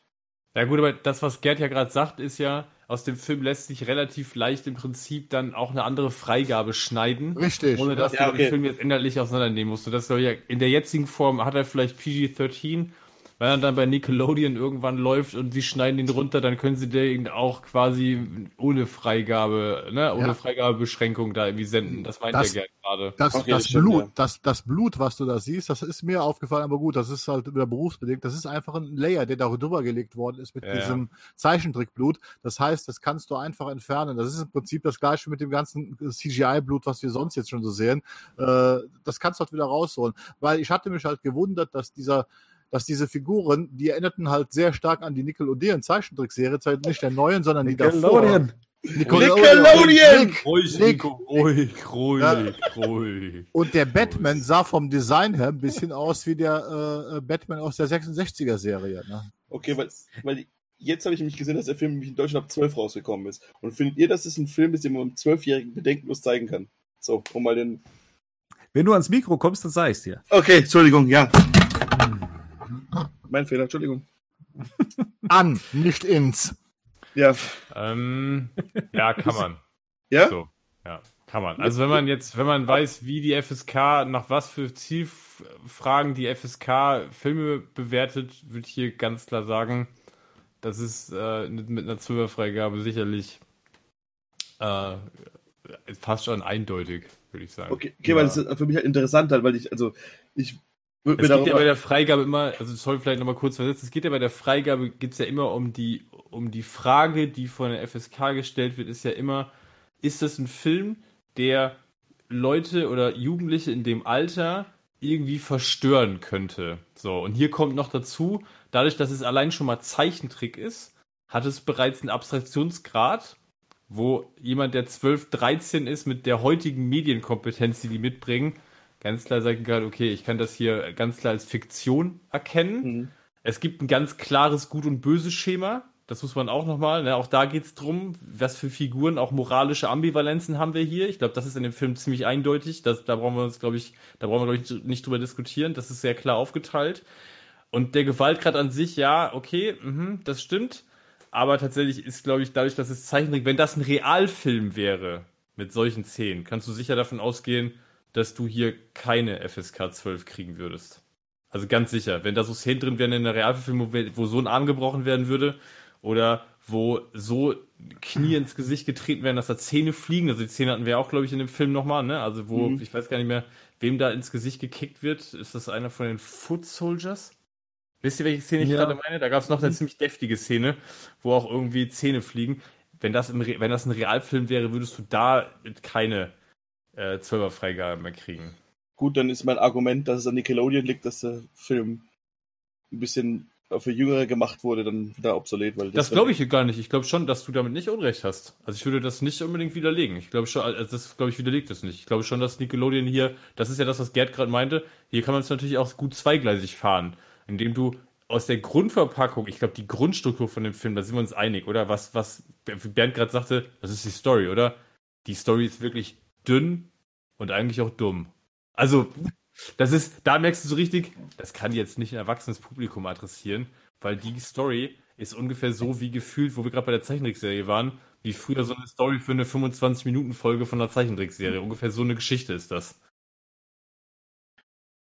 Jetzt ähm, kommen wir mal wieder weg von der Altersfreigabe. Ich glaube, da ist äh, genug drüber gesprochen. Wir, wir, klingen ja auch schon wieder so wie die alten Moserer. Ne? Ähm, ich ganz vorne mit dran. Im direkten Vergleich mit dem Comic ist das nun mal so. Ne? Also das, das Comic ist halt viel, es ist von Haus aus einfach viel düsterer und, und viel ähm, komplexer. Stringenter. Also das, das ist halt, da ist ein Ton, der sich durchzieht, da wird auch nicht großartig hinterfragt, äh, passen die Turtles mit Batman zusammen, es funktioniert einfach. Äh, das ja. schafft der Zeichentrickfilm übrigens äh, auch ganz gut, weil allerdings spielt er so ein bisschen damit. Dieses äh, Fish out of the water Prinzip und so weiter kommt da ja auch äh, zum Tragen.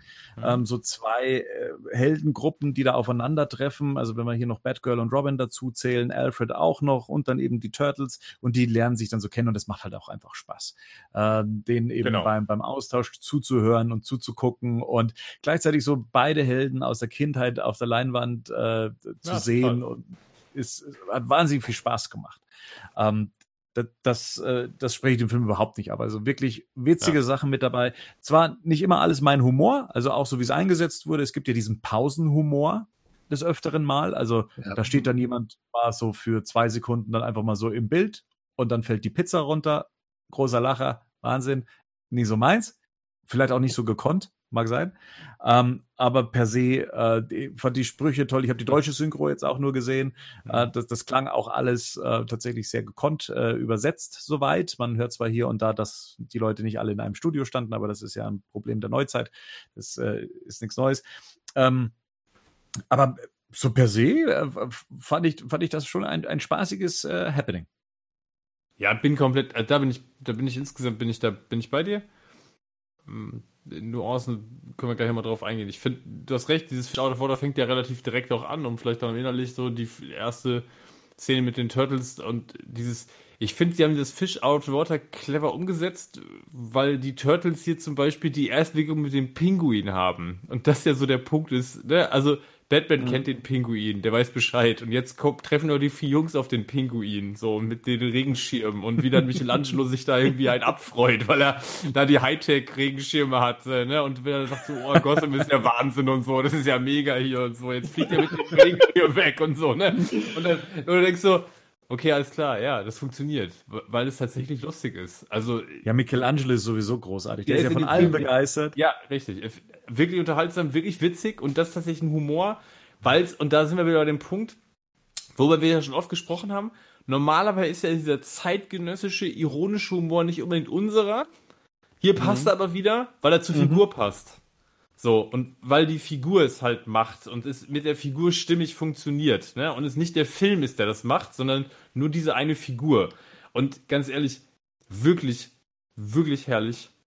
Michelangelo und Alfred. Also das Ja. ist, es ist zum Niederknien. Es ist wirklich, es ist einfach zum Niederknien. Das, Das ist auch, das ist auch in der, also ich habe jetzt die Synchro, da habe ich nicht gesehen, ich habe das, ich habe den im Original geguckt und auch da, so dieser amerikanische Teenie-Slang trifft auf dieses distinguierte britisch-englisch ist halt einfach, das ist halt wirklich Culture Clash am allerfeinsten irgendwie und es ist wirklich eine, eine Situationskomik, die du auch eins zu eins in einen Realfilm nehmen könntest und die da genauso gut funktionieren würde, weil es einfach gut geschrieben ist. Ich musste da aber sehr oft äh, an Stan Laurel und Oliver Hardy denken. Das erinnert mich also fatal halt an diesen alten äh, Slapstick-Filme und so weiter. Und auch wo Bernd jetzt sagte, dieser Pausenhumor, da steht jetzt jemand, weil ihm die Pizza runterfällt. Das hat auch so was ganz Klassisches. Dieser Blick in die Kamera, so dieser etwas Mitleid äh, haschende Blick. Äh, ach du Scheiße, jetzt ist das auch schon wieder passiert. Das fand ich sehr passend. Was ich aber interessant fand, ist auch mit dieser ersten Begegnung, also auch mit dem Pinguin. Auf der einen Seite ist das eine total lustige und absurde Szene. Aber auf der einen Seite machen sich die Turtles über den Pinguin lustig. Und zwar so nach dem Motto, was ist das für ein Typ? Äh, wie bekloppt ist der? Äh, und das Ganze wirkt aber deswegen so komisch, weil das ja eigentlich komplett absurd ist, weil sie ja halt eben Schildkröten sind. Also ich muss sagen, der Film hatte mich eigentlich schon ab der ersten Minute mit dieser Art von Mhm. Humor. Bei dir war es doch die Superman-Tasse. Ja, das war das, das, das war das i-Tüpfelchen. Da hat er mich. Also weißt du, das war, das fand ich so einen ganz trockenen Gag. Batman natürlich stellt die Kaffeetasse dann und da ist dieses Superman-Logo drauf. Ich habe ja am Boden gelegen vor Lachen. Das ist, Das ist Bescheuert. Cool, Batman, so eine Superman-Franchise-Tasche trägt. Das ist schon Ja. Ja, ja. Da fragt man sich, wo hat er die Tasse her? War er im Fanshop von Superman? Hat Superman einen Fanshop? ja. Fragen, die wir nie beantwortet bekommen. Aber ja. Ich verrate Hat er sie online bestellt? Und wo? Ich will die Tasse. Genau. Dann aber für mich nochmal vielleicht, um das so anzuschließen, gerade nochmal dieses Aber. Und das habe ich letztes Mal bei uns im Nachgespräch schon gesagt. Ich habe ja gerade schon gesagt, die Geschichte ist extrem dünn. Ähm, und da ist so ein bisschen der, der für mich liegt, darin liegt eins der Probleme des Films. Solange der seine witzigen Momente hat, funktioniert der. Sobald der mir Zeit gibt, mir Gedanken über diese Story zu machen, äh, wird's dünn. Weil diese Story auch in sich teilweise überhaupt nicht schlüssig ist. Also das, was Rico vorhin schon sagte, mit diesem äh, Ras Al Ghul will Us über der Stadt verteilen. Ich habe diesen, ich habe die Funktion des Us in dem Film auch nicht verstanden. Also Us mutiert jetzt irgendwie einfach willkürlich irgendwas in irgendwas. Also warum wird jetzt irgendwie der, keine Ahnung, am Ende Foot Soldier wird ein T-Rex? Also Das äh, das das ist hat- halt irgendwie, also irgendwie alles relativ wenig Sinn. So, also bei den, ich habe schon mal T-Rex ist aber cool. ja, das genau, das ist halt cool so. Das ist Aber halt das dann nochmal so ein Zeichentrick-Schauwert oder irgendeiner von den äh, Animalen hat gedacht, ich will jetzt nochmal einen T-Rex irgendwie einbauen, weil ich das, weil ich das irgendwie lustig finde. Aber so richtig, es ergibt keinen Sinn und es ist, es ist am Ende, es ist irgendwie too much. Der Film verliert sich am Ende so ein bisschen genau darin, dass es auch da wieder ein bisschen over the top ist. So, was Also- der Film nicht unbedingt gebraucht hätte aus meiner Sicht. Wenn ich jetzt gemein wäre, würde ich sagen, dass diese Inspiration, warum sich Tiere in, äh, dass sich Menschen in Tiere verwandeln, vom letzten Michael Bay Turtles Film kommt, weil da wird es nämlich genauso erklärt, dass jeder Mensch sein Urtier in sich drin hat Mhm. und sich daraufhin dann, wenn er mit Us in Verbindung kommt, in dieses Urtier verwandelt. Deshalb verwandeln sich dann Bebop und Rocksteady in Schwein und in einen Okay. Und alle Food Soldiers sind dann T-Rexe, oder wie? Nein, einer, einer, einer, einer. einer. Gerd, der Gerd geht jetzt mal ein Stückchen vom Mikro weg und der Rico ein bisschen ans Mikro ran. Mein Ich Gott. genau, ich sitze die ganze Zeit genau gleich. Ich wollte Ja, gerade sagen. Aber okay, Rico, alles klar, kaufe ich auch. Würde ich kaufen, wenn der Film das so erklären würde, Ja, dann würde ich das auch mitnehmen. Aber der Film bietet mir überhaupt keinen Ansatz, wie dieses Us funktioniert. Also ich weiß, dass, dass die Turtles aus dem Us irgendwie, aber die waren ja Schildkröten, die sind einfach nur größer geworden. Äh, und irgendwie alle Menschen, die mit dem Büro kommen, werden irgendwas. So, man kann sich das jetzt irgendwie vielleicht erahnen, aber das hätte ich vielleicht noch ganz gern nochmal zumindest mal erwähnt gehabt. Weil ich hatte jetzt ehrlich gesagt den zweiten Michael Bay Turtles Film auf jeden Fall nicht mehr vom das, das, Ich habe ja gesagt, wenn man, wenn man gemein ist, würde man so erklären. Nee, nee, nee, nee. Ich finde das ja total gut. Finde ich auch, finde ich auch, bin ich gerade tatsächlich dankbar nochmal für diesen Gedankenansatz. Äh, habe ich mir noch keine Gedanken drüber gemacht in dem Fall, aber ich habe für mich gedacht, so, der Film müsste das trotzdem irgendwie ein bisschen besser rausarbeiten. Zumindest, wie gesagt, wenn man sich über die Story nochmal Gedanken macht. Muss man jetzt nicht unbedingt ja. um den Wobei Film ich sagen muss, also dieses Konzept von, von Rocksteady im Bebop, das gab es ja dann auch schon sehr früh. Das heißt, äh, auch in der Zeichentrickserie waren das ja vorher äh, diese Schlägertypen, die dann äh, verwandelt mhm. wurden vom Shredder. Ich glaube auch per Us, oder? Ist das nicht dasselbe Prinzip gewesen? Weiß ich echt. Dann müsste man so lange her. Ja, da müsste man halt sagen, das stimmt, das stimmt halt daheim schon nicht. Also das war dann schon ja. von Grund auf dann schon äh, ein Konzept, was es zu hinterfragen gilt. Ich bin mir nur gerade am überlegen, wie war das denn in den Comics? Weil auch hier gibt's ein gibt's ein Eisbär, Mr. Freeze, ja, und genau. ein Vogel, äh, Pinguin und äh, also diese diese Tiere, Tier, tierischen Gegner, die gibt's auch hier. Für mich waren die allerdings, also dass es sie generell gibt, fühlten sie sich gar nicht so fremd an in diesem Batman-Universum. Im Batman-Universum haben wir es ja hauptsächlich mit Metawesen zu tun und da gibt es dann mal solche Figuren wie Killer Croc ähm, und äh, was, was haben wir denn noch für, für Killer Shark, King Shark. King Shark. Ja, und wie heißt die, die, die Wahlfrau? Ähm, Gerd. Ja. Gerd. ähm, ich bin entsetzt. Also, also ich. Ich gehe. Ich glaube, wir haben ja generell, glaube ich, nicht so ein Problem damit. Es ist ja generell so. Wenn man, generell ist es ja schon geil, wenn du die Turtles und Batman hast, ist es schon geil, wenn man so ein bisschen all in geht und sich Batman in eine Fledermaus verwandelt und der, warum der Joker sich jetzt unbedingt in eine Schlange verwandelt. Ich finde es generell, wenn man es cool herleiten würde, fände ich es gar nicht so verkehrt, weil ich irgendwie sowas immer ganz witzig finde. So. Ich bin generell. Weil in dem Film ist es schwierig. Ich, ich gebe geb euch ja allen recht, das muss ich auch zugeben. Was Henning sagt, was Bernd sagt, auch was Rico sagt, ich gebe euch da recht. Ich bin allerdings an den Film einfach damit rangegangen, äh, von vornherein mit der Einstellung, ich fange es gar nicht an, Fragen zu stellen weil, ansonsten, weil ansonsten hätte ich bei diesem Film keinen Spaß gehabt. Bei dem Comic bin ich auch mit dieser Einstellung dran gegangen. Jetzt muss ich sagen, das Comic hat mehr Tiefgang, weil es halt auch so eine Brücke ist zwischen diesen alten und neuen Turtles und so weiter. Aber bei diesem Film war mir nach fünf Minuten klar, dass ich niemals so etwas erwarten werde. Da gibt es nur zwei Möglichkeiten. Entweder fange ich an zu hinterfragen und mache mir das Ganze kaputt, oder ich nehme mir die restlichen 80 Minuten und habe da meinen Spaß mit ohne drüber nachzudenken. So bin ich an den Film drangegangen und auch so werde ich den nur bewerten. Das ist halt reine Unterhaltung ohne irgendeinen besonderen Anspruch. Ja, aber das verstehe ich total. Habe ich ja auch gerade gesagt, wenn der Film mir die, die Gelegenheit lässt und ich das mache.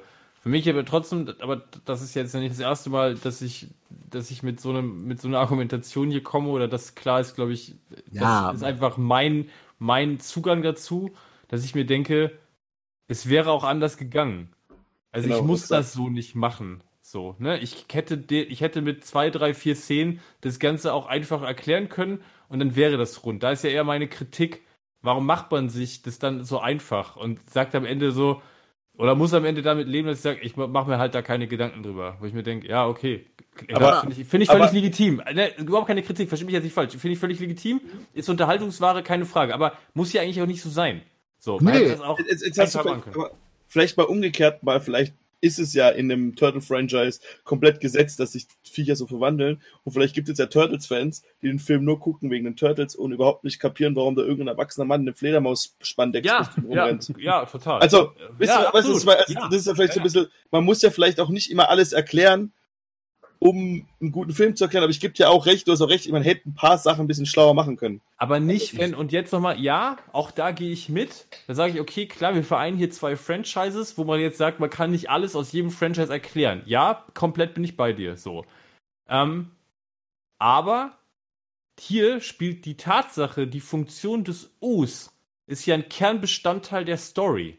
Ja, stimmt schon. Und dann hätte ich da gerne ein bisschen mehr Zusatzinformationen dazu. Wenn das jetzt einfach ne, ein Beiwerk wäre und die Geschichte würde sich irgendwas ganz anderes drehen, würde ich wahrscheinlich, ja, okay, alles klar, nehme ich. So, genauso wie jetzt irgendwie, es gibt ja nochmal, durch, durch, vermische ich das gerade in meinem Kopf, im Comic gibt es nochmal kurz eine Origin zu den Turtles, weil Splinter Batman kurz erzählt, wie die Turtles entstanden sind, ne? Gibt es Ja. das im Film auch nochmal? Nein. Splinter gibt's im Film gar nicht. Ja, genau, Splinter gibt es für mich, das weiß ich. Aber es gibt in zwei gibt es, also es wird auf die beiden Figuren, also auf Batman und auf die Turtles, wird im Prinzip Origins technisch gar nicht eingegangen. Ne? Nein. Überhaupt nicht. Die erklären sich auch gegenseitig eigentlich nicht, wer Nein. sie jetzt irgendwie sind, wo sie herkommen. Das ist, der, grö- das ist der größte Unterschied, wo ich auch, wo mir Ja, dann okay. auch klar, klar wurde, dass das niemals tief kam, weil das, das muss man ja mal fairerweise sagen, das Comic, das hat wirklich Tiefgang, das erklärt besser und es hat eine gewisse Tragik. Und wie gesagt, dieses Comic richtet sich in meinen Augen an jugendliche und erwachsene Leser. Und dieser Film ist gemacht worden und ich sag mal, das anvisierte US-Publikum dürfte zwischen sechs und zwölf Jahren liegen. So, und denen wirst du so eine Story nicht verkaufen können, beziehungsweise, wie du schon sagtest, die stellen diese Fragen gar nicht, weil ich hatte Ja. eigentlich auch, auch damit gerechnet, dass die irgendwann sich ihre Origins erklären, weil das ja auch, weil, weil auch die Turtles in dem Comic sehr tragisch dargestellt werden. Ne? Nach dem Motto, dass sie in der Welt leben, wo sie eigentlich nicht hingehören und auch nicht wissen, was sie in dieser Welt, warum sie auf dieser Welt sind. Und genauso wie Batman mit seiner tragischen Hintergrundgeschichte. Und diese Tragik wird hier in dem Film komplett beiden Parteien komplett genommen. Die spielt genau. überhaupt keine Rolle. Da, das erklärt ja letztendlich auch, warum das, was Bernd gerade lobenswert noch beim Comic erwähnt hat, hier natürlich dann komplett fehlt. So Richtig, dieses, ja. wie jetzt auch ne, Raphael äh, und Batman sich ein Stück weit annähern, weil es Verständnis dann plötzlich von beiden Seiten gibt für die jeweils anderen. Ähm, ja, okay, aber dann, wie gesagt, ich bin damit ja grundsätzlich auch fein. Ich fand den Film auch unterhaltsam. Ähm, das soll jetzt überhaupt kein irgendwie Nitpicking sein. Ich hab, für mich war nur so ein Punkt, man hätte, wenn man zwei, drei Elemente mehr aus dem Comic übernommen Ja. hätte, hätte man daraus mehr machen können. Ich glaube, da, da wäre mehr drin gewesen in dem Ding, ohne dass man vielleicht das jüngere Zielpublikum damit komplett verloren hätte. Aber Ich so war es für mich halt so eine überlange Cartoon-Folge, Ja, wo ich dann sage, ja, wäre jetzt für mich sowas, würde ich mir vielleicht am Stück nicht noch mal ein zweites Mal angucken. Da würde ich dann eher wahrscheinlich einzelne Szenen rauspicken, die ich irgendwie gelungen fand.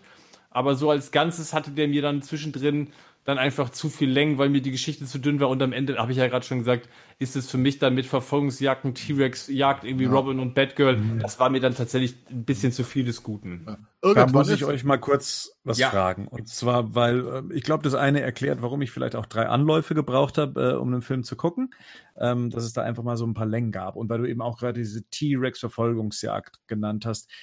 Ähm, was ja gelobt wurde, sind ja die Kampfsequenzen in dem Film, wie, wie gut das choreografiert ist und sowas. Ähm, hab jetzt nur ich das Problem, dass mir bei Zeichentrick-Umsetzungen solche Geschichten nichts geben, weil es Zeichentrick ist. Also ähm, ich Actionsequenzen und Verfolgungsjagden und so weiter, die, die sind für mich inzwischen auf so einem Level bei Zeichentrickfilmen wie bei CGI-Filmen. Also für mich ist das einfach, Mhm. das ist nicht echt. Ne? Und bei Zeichentrickfilmen natürlich nicht, aber es ist irgendwie, ich hätte gern mehr Handlung, ich hätte gern mehr Dialog, ich hätte gern mehr Fortschritt, aber nein, es explodieren halt jetzt Zeichentrick-Elemente. Es ist ganz absurd, das als, als Kritikpunkt anzuführen, weil es halt eben auch ein Zeichentrickfilm ist. Aber ähm, mir, mir geben Actionsequenzen in Zeichentrickfilmen anscheinend sehr wenig. Geht's euch da ähnlich ähm, wie jetzt bei dem T-Rex eben? Oder ist einfach der T-Rex an sich einfach nur irrelevant gewesen? Ich, ich ja, nee, ja, Rico. komm, darf du es mal, ich, ich will dich eben dauernd ins Wort hier fallen. Nee, alles gut, mach mal grad. Also Also ich, ich- muss den Gedanken gerade eh noch mal kurz zu Ende denken. Mach mal. Ich, ich finde, man merkt immer so ein bisschen den Unterschied. Und ich finde, das ist kein Film, der ähm, für einen großen Release irgendwie geplant war. Und deswegen fand ich dort, das war mir alles so, ich fand es alles so ein bisschen, ja, es war so okay. Es war wie, für mich war das tatsächlich jetzt kein Film, das war für mich eine lange Folge. Als Vergleich zum Beispiel den Spider-Man Into the Spider-Verse letztes Jahr. Der hat es für mich, finde ich, super hinbekommen. So ein bisschen eine, eine, eine komische Geschichte, die erstmal irgendwie total behindert klingt, aber auch coole Animations- und coole Action-Animationssequenzen drin zu haben. So ein bisschen, das ist für mich ein bisschen so der Unterschied und das, und das hat da halt nicht so funktioniert. Wisst ihr so ein bisschen was? Ich weiß nicht, ob ihr den gesehen habt, aber das war für mich zum Beispiel ein Zeichentrickfilm, der ich- im ich Prinzip eine gleiche, gesehen, ja. der eine gleiche unlogische Ausgangssituation hat, aber da ist man halt 100% gegangen. Da hat man eine gute Geschichte gemacht, einen guten Animationsstil gefunden und diese komische und auch gu- gute Dialoge, ein bisschen Herz reingemacht und es halt als richtigen Film gesehen. Und du merkst halt so einem Film schon deutlich an, dass der mit einem viel geringeren Budget und für ein, nie für ein Kino-Release gedacht war. Und das kann man jetzt gut finden oder schlecht finden, das ist, das ist halt einfach so. Aber ist das nicht eigentlich ein Widerspruch? Und wie, wie meinst du das? Ich überlege gerade, ob nicht das geringere Budget eher dazu führen müsste, dass man weniger aufwendige Szenen in den Film reinmacht und dann wären ja eher so Sachen, wie Bernd sie gerade skizziert hat, mit ich hätte gern mehr Dialog, ich hätte gern mehr Geschichte, das wäre ja viel einfacher umzusetzen. Aber dann wäre es halt eher so ein Motion-Comic oder wie diese Dinger heißen und nicht. Du musst ja schon auch ein bisschen was fürs Auge bieten. Ich glaube, Bernd spricht aber was ganz anderes an und ähm, da wollte ich drauf eingehen. Also ich weiß was, ich glaube, Bernd, was im Animationsfilm eigentlich fehlt bei den Actionsequenzen, noch hier bei diesen ganzen Kämpfen, das ist dieses Spüren, dass da Gewicht hintergeht, äh, hintersteht. Und ich sag mal ganz einfach, wenn die Turtles sich hier mit Karate kloppen, das ist zwar toll gezeichnet und toll animiert, aber das hat keine keinen physikalischen Impact. Und das kriegt man als Zuschauer mit. Und das hat man generell, glaube ich, auch als, als Problem häufig mit diesen ganzen Computeranimationen. Und dann nehmen wir jetzt einfach mal als Beispiel den klassischen Turtles-Film von 1990. Jeder dieser Kämpfe, die spürt man quasi, weil da halt echte Anstrengung hinter ist. Und wenn so eine Schildkröte jemand anders tritt und der fliegt durch die Gegend, dann können wir das Gewicht spüren, was da durch die Gegend betroffen. Und das geht hier selbst wenn es ein riesiger T-Rex ist, das wirkt halt alles immer gleich. Das wirkt immer so, ja, als ob es kein Gewicht hätte, als ob es, äh, ob es keinen physikalischen Zustand hat. Ich glaube, darauf wollte Bernd hinaus. Ja, deswegen das bringt das einen nichts. Das kannst gut, ein, äh, kannst gut treffen, wenn ich zum Beispiel Ja. drüber nachdenke, dass die Geschichte mit Donatello und seinem Arm ähm, dann tatsächlich schon Spuren bei mir hinterlassen hat. Also das war wiederum etwas, da wo ich gemerkt habe, okay, das tut mir weh. Und all die anderen Ja, Sachen ist ja, so, okay, ja. kann die Sequenz mal jetzt, kann die mal jetzt vorbei sein? Ich brauche Mhm. die jetzt gerade nicht. Es ist eh nur ein Auto mit einer riesen Explosion im Hintergrund. Aber, Aber kann auch ein persönliches mal- Problem sein. Kurz mal Mhm. eine Frage. Ging dir das zum Beispiel bei den Kämpfen von Batman gegen Shredder auch so? Bei den Zweikämpfen? Puh, ähm, also ich, Also ich, ich habe auch jetzt? So? Ich hatte diese Kritik hauptsächlich bei dieser Batmobil-Verfolgungsgeschichte. Mhm. Mhm. Ähm, gegen Shredder, ja, habe ich mir hier und da auch gedacht, okay, ähm, kommt mal zum Punkt. Also es ist irgendwie, äh, war mir etwas, etwas zu viel geschwurbelt. Allerdings möchte ich halt bei dem Punkt sagen, dass mir Shredder im Batman-Universum sehr gut gefällt. Ja, Das äh, möchte ich gleich mal noch mit reinwerfen. Ähm, ich fand den Shredder cool dargestellt und er wäre eigentlich ein richtig cooler Batman-Gegner und, und der passt eigentlich auch so in diese Ras Al Ghul-Reihe Genau. da mit rein. Ja, Weil mir persönlich ging das tatsächlich bei dem Film nicht so, weil ich das, wo wir da gerade drüber reden und Gerd nochmal das mit diesem, okay, es gibt irgendwie keinen nachvollziehbaren physikalischen Impact, wo ich festgestellt habe, ja, aber bei dem Film waren es nicht die Zweikampfszenen, die mir. nee, es sind die haben, anderen. ne? Ja, ja, genau, deswegen, ich habe also ja. Shredder, Shredder gegen Batman, so, das ist so, okay, alles klar, weil das ist vielleicht auch das, was ich halt sehen will, so, wenn ich Ninja Turtles irgendwie erwarte. So, oder ich fand auch Le Leonardo gegen Ra's al Ghul, auch das war was, wo ich mir dachte, ja, man kann sich immer über das Pacing streiten und ist dann die Kampfszene zu lang, ja, okay, klar. Aber, aber ich, bei den anderen Sachen war ich auch, genau wie bei Bernd, da war ich raus so. Ja, Verfolgungsjagd, T-Rex, dann diese ganze Szene, wo Donatello und äh, Michelangelo auf diesem fliegenden, auf diesem fliegenden Us-Verteiler da in der Luft steigen und das ist dann auch alles so, das meine ich ja mit diesem, es ist einfach dann over the top, wo du dann denkst, du musst das noch da reinpacken und da so ein bisschen diese Schwierigkeit, ich muss mir jetzt dramaturgisch überlegen, wie Ja. beschäftige ich alle vier Turtles? Ja, der, der das typische ist CGI-Blockbuster Overkill am Ende. Wir müssen irgendwie ja, genau. was bringen. Wir müssen Ja, irgendwas Genau. bringen. Ja, genau das. Das Aber ist genau das ist der halt- Punkt, aber- das trifft's gut. aber dass es halt nicht geil aussieht. So, das Genau, ist halt das, Problem. ist, was Bernd Es es sagt. halt- Das sieht halt nicht geil aus, weil es ja auch gar nicht mehr, vielleicht ist man auch das, weil das man von Comics ein Stück weit auch einfach denkt so, ja, habe ich auch schon mal irgendwie gesehen. So, jetzt Aber- ist es halt bewegt, aber kenne ich irgendwie alles schon. Wie Das gesagt, aber das, ist- das, das ist, was ich ein bisschen gemeint habe. So ein bisschen, du hast Hm, halt ja, okay. die Verfolgungsjagd, die sieht halt komplett leer aus. Und bei, Ja. dem, bei dem, bei dem Film, Ja. der ein Budget hat, der ein richtiges Ja. Budget, der auch ein Kino-Release anvisieren wollte, würde, da hättest du halt dann im Hintergrund auch Leute stehen und keine Ahnung was. Das hast du auch bei diesen ganzen DC-Animated-Filmen. So Ja, ja, klar. Das die sind auf irgendeiner Party und es stehen halt fünf Leute rum, die sich nicht bewegen. So. Aber das halt auch- ist, das Ja, es ist hier halt mit auch- den, Ja? Ja, mit den Monstern zum Beispiel, sobald die alle mutiert sind, die Batman-Bösewichte, ne, haben mich auch die Actionsequenzen tatsächlich nicht mehr abgeholt. Also ich fand tatsächlich äh, äh, den Mr. Freeze Eisbär und so weiter, äh, äh, in dem Moment wurden die uninteressant bei den Kämpfen, bei diesen Actionsequenzen. Interessant wurde das erst wieder zum Schluss, wie gesagt, dieses Batman-Schredder-Duell.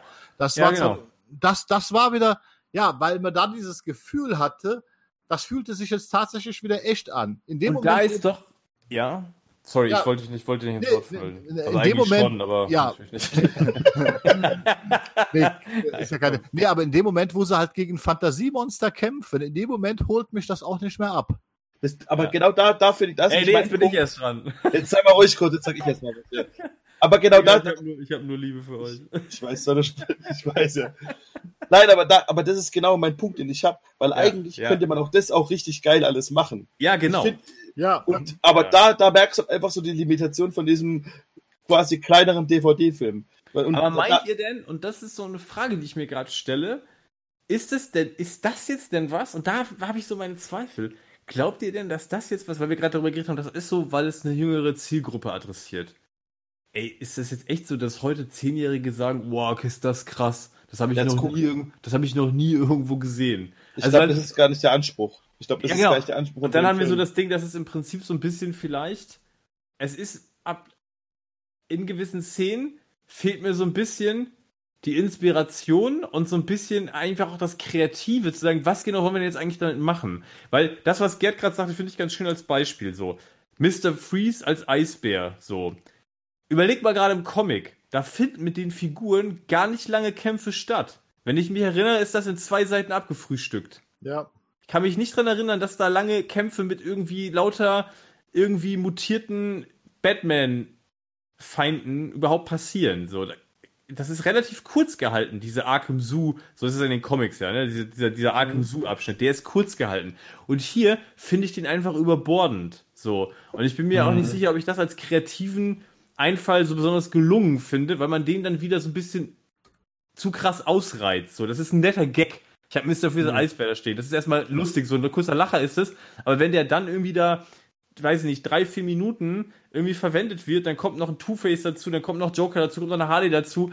äh, Das ist irgendwie alles too much. Und am Ende dann dieses, ich weiß nicht, Batgirl auf ihrem lila Motorrad wird dann von Ja. diesem äh, mutierten Nashorn irgendwie in drei Meter Größe so ein Godzilla-Nashorn verfolgt, wo ich dann wirklich sage, okay, ich, ich bin jetzt, ich steige hier gerade innerlich aus. So. Also das war wirklich ein im Moment so, wo ich mir dachte, okay, ich gucke das jetzt noch fertig, weil ich wissen will, ne, wie das Ding hier irgendwie zu Ende geht. Und zum Glück habe ich es gemacht, weil ich sonst den überragenden, und das war ja iron ironiefrei, den überragenden, kommen wir gleich nochmal zu, Abspann, der verpasst hätte. ja. Jeder, der den Film sich anguckt, bitte an dieser Stelle, schau, da, gut, wahrscheinlich haben ja alle den gesehen, außer es gehören jetzt wirklich Leute zu, die sich spoilern lassen wollen, ohne ihn gesehen zu haben.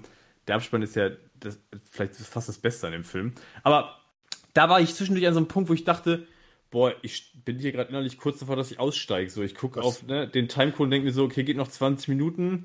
Okay, nehme ich jetzt noch. Wenn das, Das Ding jetzt noch sich wie 40 Kaugummi. geht. Ja, genau. Wenn das jetzt noch 40 geht, bin ich raus.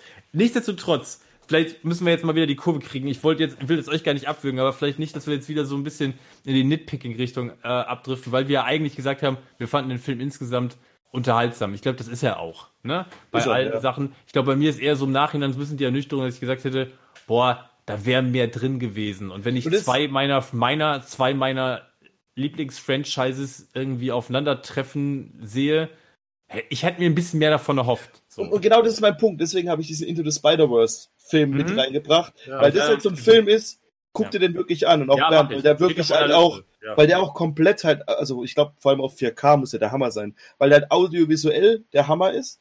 Äh, gut, eine gute Geschichte, die auch ans Herz geht und aber halt auch ähm, die, die, diese, diese erstmal dumme Geschichte, die ganzen Spider-Man aus verschiedenen Universen in einen Film zu packen, was wahrscheinlich bei weitem nicht eine dümmere Geschichte ist, als die Turtles und Batman zusammen in einen Film zu bringen. Was er so viele Möglichkeiten einfach bietet, aber das halt mit einem richtigen Budget macht. Und das ist halt für mich zumindest mein größter Kritikpunkt an dem Ja, Film, dass da einfach mehr drin, dass da mehr drin gewesen wäre, was richtig Geiles abzuliefern. Weil allein wenn du dir von einem Comic, den ich auch jedem empfehlen würde zu kaufen, Ja. ähm, dir den durchguckst, allein die Zeichnungen und wie das Mhm. gemacht ist, da wäre einfach Das ist einfach geil. Und da ist halt so ein bisschen das Problem von DC, dass die, glaube ich, gerade ganz gut mit ihrer, sag ich mal, Low-Budget Animated Dinger fahren. Die kriegen gute Kritiken, die Leute finden es irgendwie alle ganz geil und man ist zufrieden damit. Aber man könnte halt mal wirklich irgendwie noch einen Schritt weitergehen. So. Ja. Nochmal eine Frage an euch in die Runde, auch nochmal an Bernd. Das ist ja so ein bisschen, weil Rico gerade sagte, ja, dieses, man fährt gut mit diesem billig produzierten hm. DC Billig, Animated. Universe. Ähm, wie findet ihr denn die Tatsache, dass man jetzt auch sagt, ich versuche alles, was ich jetzt gerade an Filmen produziere, auch einfach in diese Kontinuität reinzupressen? Weil ich, wir haben ja hier zum Beispiel das Problem, wir haben vorhin kurz drüber geredet, es gibt manche Figuren, die im Comic auftauchen, gibt es im Film nicht. Und es gibt im Film aber Figuren, weil sie halt Teil des DC Animated Universe sind, die im Comic nicht auftauchen, dafür im Film aber irgendwie eine Rolle brauchen. Wie zum Beispiel Batgirl, die ja im Comic überhaupt keine Rolle spielt, aber im Film auftaucht, weil sie Teil des Universums ist. Uns erwarten jetzt ja noch ein paar andere Sachen. Ich, die ersten Sachen von Hush haben wir auch schon gesehen. Das sieht ja auch so aus, als wenn es da drin spielen würde. Ne? Korrigiert mich, wenn ich das falsch jetzt irgendwie interpretiere. Wie findet ihr das denn? Ist das, ein, ist das der richtige Ansatz oder muss man im Zweifelsfall dann bei den Stoffen zu viel Kompromisse machen? Also ich glaube, in dem Fall bei, bei Turtles spielt das jetzt gar keine Rolle, weil das ist auch, glaube ich, außerhalb der Kontinuität der anderen Filme. Also ja. ich glaube, man sieht schon am Batman-Kostüm, dass das mhm. nicht in der Welt spielt, in der die anderen, also wie jetzt Hush zum Beispiel oder die, die Death of Superman spielt, äh, wo das Ganze in dieses ja, New 52-Universum spielt. Ähm, ich persönlich mag dieses Universum nicht, nicht so gerne, dieses New 52-Universum, äh, weil es mir einfach zu weit weg ist von, von den Möglichkeiten, die der Ursprungsstoff hatte. Einfach, es ist halt einfach in ein neues Korsett reingepackt und ja, de dementsprechend hat es so ein paar Schwächen, ähm, meiner Meinung nach, die man sich da mit dieser New 52 Order irgendwie auferlegt hat. Okay. Jetzt hier in dem Fall mhm. geht es eher darum, neue Figuren mit reinzubringen, die im Comic nicht vorkamen. Und ähm, mhm. wenn ich mir das so anschaue, hat man anscheinend versucht, so ein bisschen für einen Ausgleich zu sorgen. Batgirl ja, ist ja, wahrscheinlich ja. nur mit dabei, um A, ein weibliches Publikum mit einer Heldenfigur zu versorgen, B, ähm, ein, eine Gleichberechtigung der Figurenanzahl herzustellen, so dass äh, Barbara, also Batgirl, mit Donatello, also beiden so die, die Geeks, ähm, mhm. die mit ja, für Technik interessieren, dann eben haben, äh, dann eben Raphael und Robin, die sich dann irgendwie kabbeln, äh, Batman und Leonardo, die Anführer und ich weiß nicht, ist dann Michelangelo und Alfred dann das Gegenstück. Also da hat man eher versucht, so, so einen, einen Ausgleich herzustellen. Ähm, ja. Da wäre auch eher so meine Frage gewesen, wie ihr diese Ergänzungen beziehungsweise das Weglassen von Figuren, weil wir haben keine April, wir haben keinen Casey Jones, wir haben keinen Splinter. Ähm, wie, wie, wie, was ihr lieber gehabt hättet? Lieber die drei anderen Figuren oder ist es schon ganz okay, so wie man es wie man's jetzt hier hat? Mhm. Ich glaube, ich würde auf jeden Fall dir zustimmen. Ich glaube tatsächlich, dass Batgirl insbesondere auch deswegen drin ist, damit genau Ausgleich und damit quasi diese am Ende, es gibt ja im Comic ist ja dieses dieser Wandel zu wir arbeiten jetzt zusammen, wird ja im Film relativ schnell gemacht, weil es dann die Analogie gibt, ist wir sind doch wir haben wir sind doch beides Familien. So, mhm. ne? Und dann muss ich natürlich, kann ich natürlich nicht Batman alleine da stehen. So, da brauche ich halt, ne, drumherum Leute, die halt die Bat-Family dann irgendwie darstellen. Ich, ich persönlich habe tatsächlich ansonsten nicht verstanden, was jetzt Batgirl genau für eine Funktion im Film ansonsten hat. Hatte er das Gefühl, die war für mich jetzt nicht, weil ich Batgirl nicht mag, die war für mich aber so ein bisschen Story-Ballast, so, weil ich das Gefühl hatte, am Ende ging es so darum, ich brauche auch für Batgirl jetzt eine Beschäftigung und dann ziehe ich im Zweifelsfalle diese Verfolgungsjagden halt ewig in die Länge. Auch Robin, der dann halt gegen den T-Rex noch kämpft und wie gesagt, Batgirl und Nashorn habe ich gerade schon erwähnt, so, und man sagt, das zieht das Ding eigentlich nur künstlich in die Länge. Aber man kann natürlich den Figuren, muss man ja, wenn man die einführt, muss man denen am Ende ja auch irgendwie eine Aufgabe geben. Aber das war jetzt so mein persönlicher Eindruck. Und dass du halt zumindest eine Frau halt drin hast, ne? Also ja, genau, das sagte Bernd ja gerade. Ja. Ah, okay, ja. das ja. Also, ich, ja, ich, ich glaube, das ist sicherlich ein Grund, ja. Die man auch mit April hätte haben können, aber gut. Genau. Ähm. Splinter muss ich ganz ehrlich sagen, ich weiß nicht, wie ihr das findet. Der persönlich geht mir auf jeden Fall ab, der fehlt. Also der, für mich gehört er zu den Turtles einfach dazu. So, den hätte ich tatsächlich gerne mit drin gehabt. Das wäre genauso, als wenn Batman keinen Alfred dabei gehabt hätte. Ja, also genau. so, so, das fand ich auch richtig blöd, dass Splinter nicht dabei war. Ja. Wobei man dann noch sagen muss, so ein Splinter schon noch mal eine andere Dynamik mit seinen Jungs hat. Also so, du kannst einen Batman-Film, glaube ich, auch ganz cool machen ohne Alfred. So. Es ist, aber so ein Splinter-Film, What? so ein Turtles-Film ohne Splinter ist schon noch mal so ein bisschen, ja, also in, in, in, so einer, in so einer Geschichte vor allem, meine ich jetzt nicht, wenn du eine Origin-Geschichte machst oder sonst irgendwas, aber wenn du eh schon so viele Figuren hast, dann gibt, glaube ich, Splinter könnte noch ein bisschen mehr dazu geben, auch gerade um die Jungs zu bremsen, weil das ja so am Anfang ein bisschen das Problem ist, als vielleicht unbedingt Alfred macht. Oder wahrscheinlich sind beide auch gleich wichtig, aber Ja, ja. ich fand halt im Comic, gut, wir müssen das jetzt natürlich nicht irgendwie exzessiv mit dem Comic vergleichen, aber ich fand im Comic tatsächlich auch die Dynamik zwischen Splinter und Batman interessant.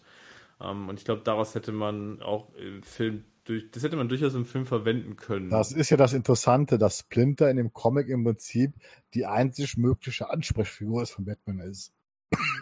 Weil das eigentlich das andere sind ja, auch wenn Leonardo der Anführer ist, das sind dann trotzdem Teenies. Ne?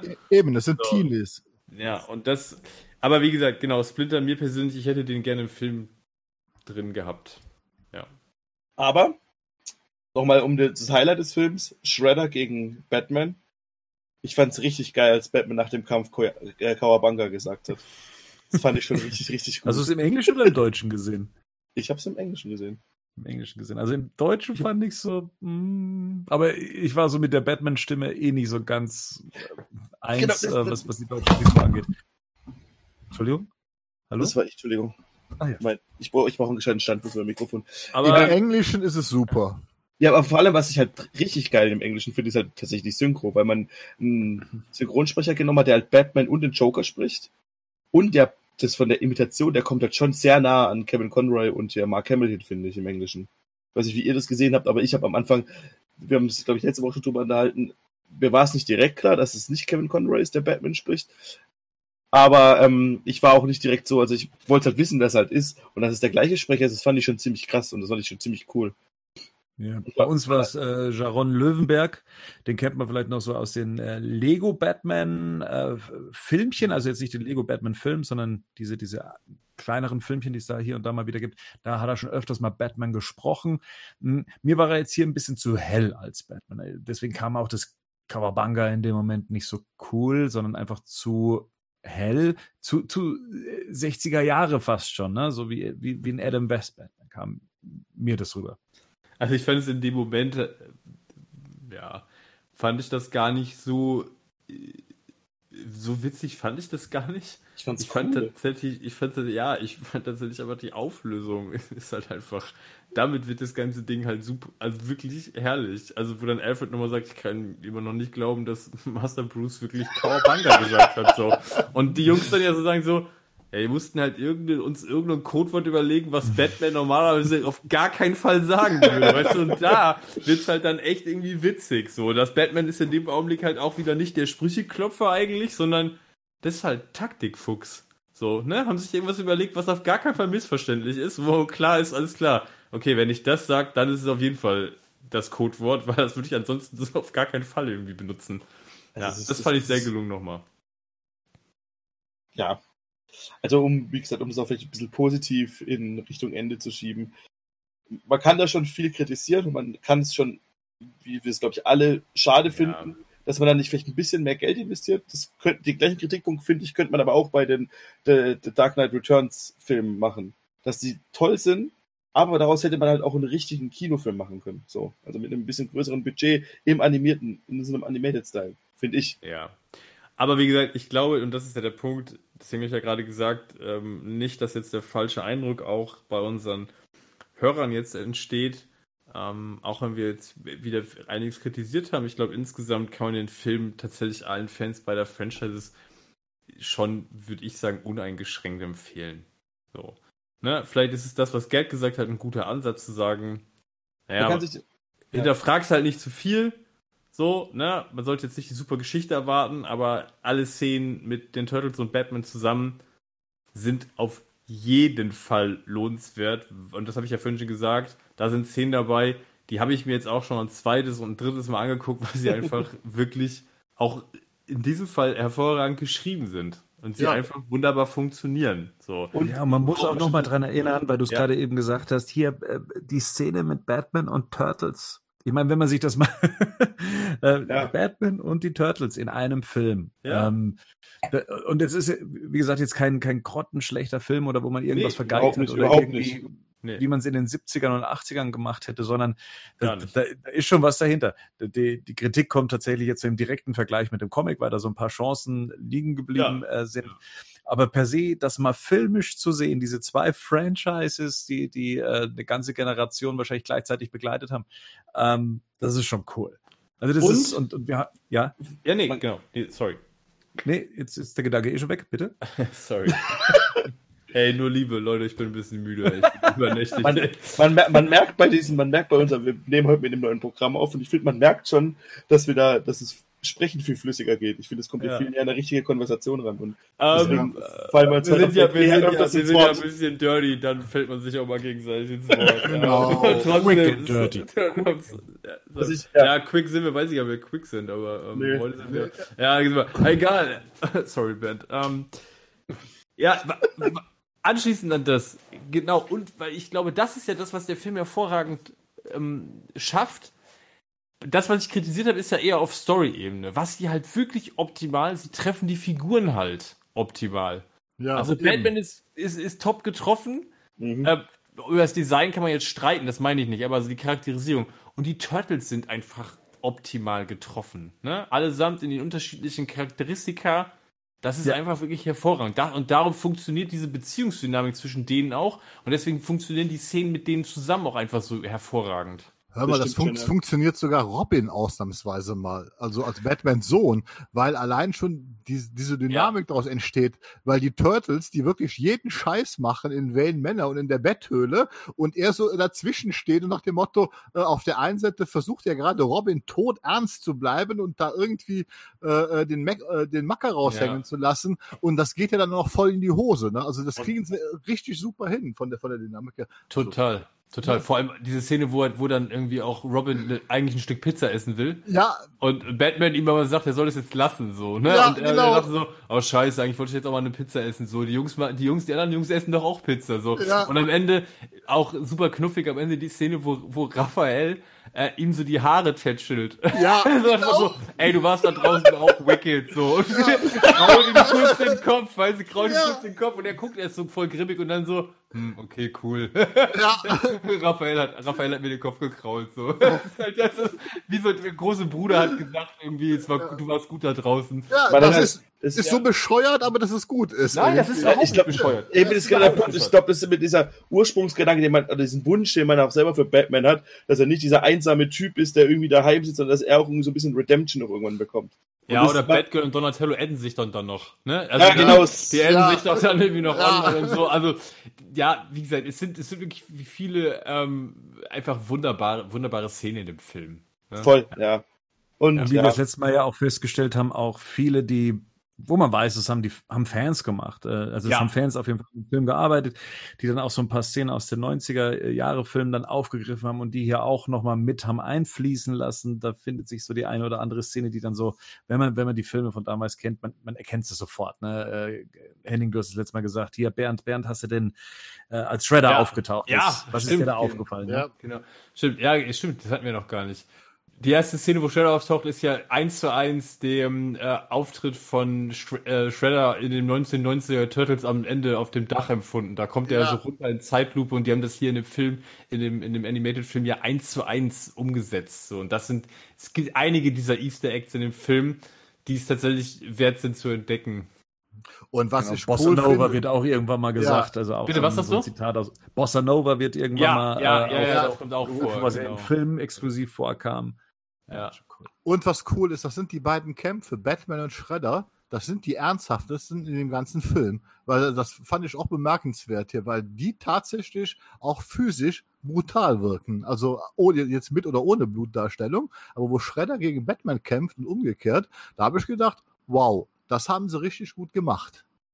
Ja, generell Shredder als ernsthaften Gegner darzustellen. Ja. Wie gesagt, er passt super auch in einem Batman-Universum, aber ihn auch äh, als, als ernsthaften Turtles-Gegner zu sehen, ähm, das, das hat mir auch sehr gut gefallen. Und ich hatte, genau, und ich hatte, ihr nicht auch das bei Batman, wo wir gerade bei Easter Eggs und Anlehnungen sind, ich hatte auch das Gefühl, dass man sich bei Batman schon stark am Batman der Animated Series orientiert hat. So was so ein paar Charakteristika. Ich finde das Ende ist dafür so sehr bezeichnend. Wo Batman am Ende nochmal sagt, ey, ihr könnt noch nicht, ihr könnt noch gar nicht gehen. Und so, hey, Ich weiß, jetzt was du meinst. Pizza Time. Weißt du so, das ist so, das ist so diese Herzlichkeit, trotz aller Kühle, die er ja hat, die in der Animated Series ja auch immer ähm, sehr, sehr viel vorkam. Ne? Ja, Ja, gerade auch das Ja, Design von Batgirl. Ne? Genau, Bitte? wie gesagt, Ja. Nochmal, ich habe Nee, ich habe nur gesagt, äh, besonders als Rausschmeißer wurde so eine Mechanik ja gerne mal bei der Ja. Animated Bei- Series. Genau, bei. Animated am Ende so, um nochmal so ein versöhnliches Ende, ne? Und dann gibt's noch mal so eine herzliche, so ein herzliches Ende und so ein versöhnliches Ende und das war hier ja genauso, ne? ja, das ist, was Batman auch in der Animated Series ja immer so scheinbar so grumpy und äh, unterkühlt ist und eigentlich halt äh, sich ja dann immer ab und zu dann mal offenbart, ne, ja, eigentlich ist er doch ein netter Typ, wenn er denn will. Ne? Und das war dann hier auch. Das ist das, was Ja. ich meine mit dieser Bat Family. Das ist so ein bisschen, Ja, das ist so ein bisschen Redemption für Batman, dass er nicht so ein depressiver ja, genau. Dude halt ist, ne? Also, dass er halt auch Gefühle zulassen kann. Wir sollten alle mehr Gefühle zulassen. Vor allem Bernd. Ja, Ist nur, ist nur, ist nur Liebe hier. Nur Liebe. Liebe in diesem Alles Raum. nur Liebe. Was- Die was- Liebe was- ist Schweiß. Ob es Was an den Temperaturen liegt?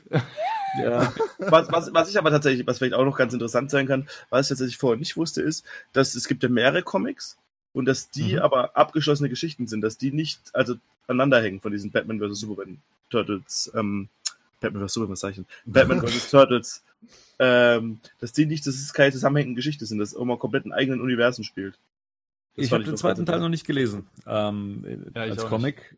Und ich habe hier auch noch, es gibt auch noch ein Crossover Batman Adventures und äh, Teenage Mutant Ninja Turtles. Da Mhm. treffen praktisch die Adventures, also die äh, Animated Series Figuren, ähm, auf die 2012er Turtles, ähm, die dann hier nicht in Computer 3D sind, sondern halt eben im, im, ja, im gleichen Stil eben gezeichnet. Und wenn ich hier so durchblätter, wie gesagt, ich habe es noch nicht gelesen, es ist auch noch mal eine Stufe drüber. Also das ist mehr Turtles als Batman Animated Series, muss man sagen, so vom, Mhm. Ähm, vom, von, von Überziehungsgrad. Eher kindlich gehalten. Aber inhaltlich kann ich nichts dazu sagen, ich habe es noch nicht gelesen. Und den, das zweite Comic wiederum äh, von äh, Batman vs. Teenage Mutant Ninja Turtles habe ich nicht gelesen. Ähm, von euch jetzt auch niemand, oder? Nee, noch ich nicht. hab's, ich hab's doch tatsächlich gar nicht. Aber da muss ich ganz ehrlich sagen, da habe ich, ich weiß nicht, hast du es da, Bernd? Hast du es gekauft, das Comic? Das zweite? erste, nee, da habe ich es nicht. Nee, ich habe es auch nicht Ja, da. genau. Weil ich hatte, ich weiß, dass ich es in der Hand hatte und mich tatsächlich, das Artwork korrigiert mich, aber das Artwork ist, ist ein anderer Zeichner, oder? Weil das Artwork hat sich Ich stark vom ja. ersten Teil unterschieden. Das meine ich, die haben das- nicht, nichts miteinander zu tun. Weil es Genau, gibt- und das war nicht meins. Also ich fand das Artwork vom, vom zweiten Band fand ich nicht besonders ansprechend, als ich es durchgeblättert habe, während ich das Artwork von dem ersten Comic tatsächlich hervorragend finde. Also Was aber auch null aussieht wie im Film. Ja, ja, nee, genau, Ja. tut überhaupt nicht. Nein, hatte überhaupt nichts miteinander zu tun. Ne? Das ist Haben wir ja schon ja. gesagt, designmäßig finde ich jetzt den Film auch, auch da wäre Luft nach oben gewesen, aber das müssen wir jetzt nicht nochmal aufgreifen. Eben, ich, ich würde halt gerne, ich glaube, der dritte, es gibt doch einen dritten auch mittlerweile, oder? So wie ich das weiß. Oder gibt's, oder kommt der erst nach? USA, Ich weiß nicht, da- ja. Und da ist es nämlich so, dass nämlich mal das, was ich interessant finde daran ist, dass da, glaube ich, nämlich Batman von Splinter auch mit trainiert wird und aufgezogen wird. Und das Aber- könnte, Ah, okay. Äh, Henning, ich muss dich da, glaube ich, enttäuschen bzw. korrigieren. Auch das zweite Band ist, Ist von Freddie E. Williams, den zweiten.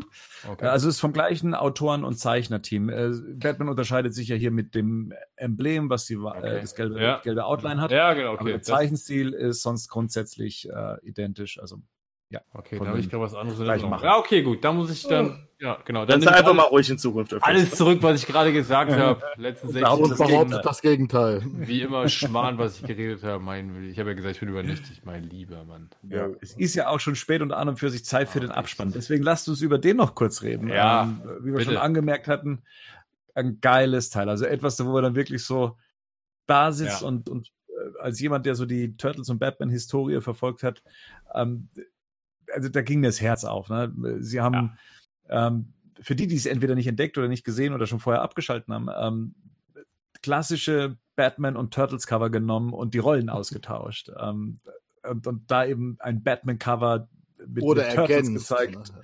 oder ergänzt, genau, und ähm, auch wieder andersrum. Und das war cool vom ersten Batman-Cover, wo Batman nicht mit, äh, mit Robin schwingt, sondern Ja. mit, mit einem Mhm. Turtle. Ja, Ähm, vor allem das- genauso wie, wie das erste Turtles-Cover, auf dem dann äh, auch Batman irgendwo ähm, mit integriert ist. Schon cool. Auf Ist jeden nicht, Fall. das, ist nicht das, das erste ist doch, wo hier Robin aus diesem, aus diesem Ding rausspringt, oder? Nee, das erste sehe ich das, wo sie beide nebeneinander schwingen. Ah, stimmt, stimmt, stimmt, Genau. stimmt, stimmt, ja. Genau, Ja. stimmt. Ich dachte immer, das war, ja, ja.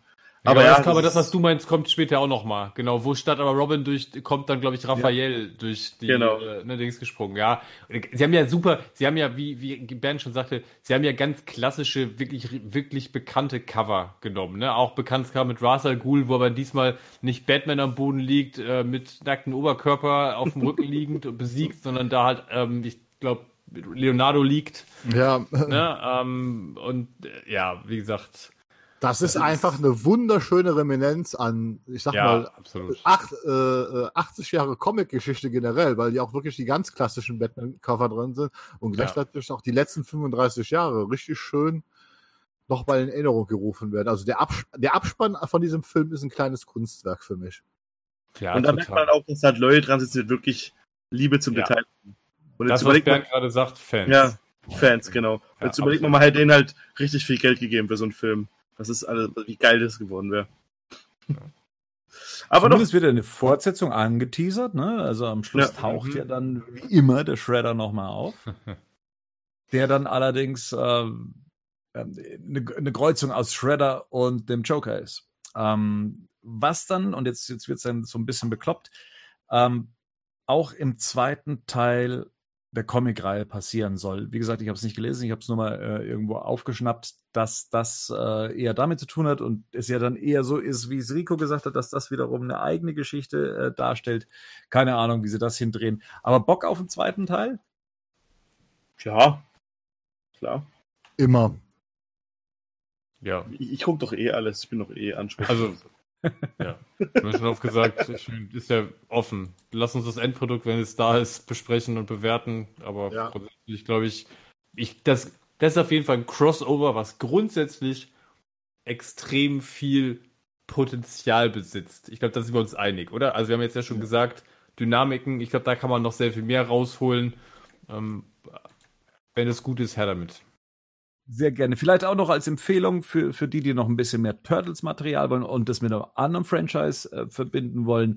Es gibt auch ein Turtles äh, Ghostbusters Crossover. Ähm, das ist, äh, das, das habe ich auch erst vor kurzem gelesen und ich fand es sehr, sehr witzig, auch als Fan äh, der Ghostbusters. Und auch hier hat man versucht, es auf eine ähm, recht logische, erwachsene Art und Weise zu erzählen. Und hier treffen halt die humorvollen Turtles auf die humorvollen Ghostbusters. Äh, auch hier so eine Abgleichung zwischen den Charakteren, wenn man so möchte.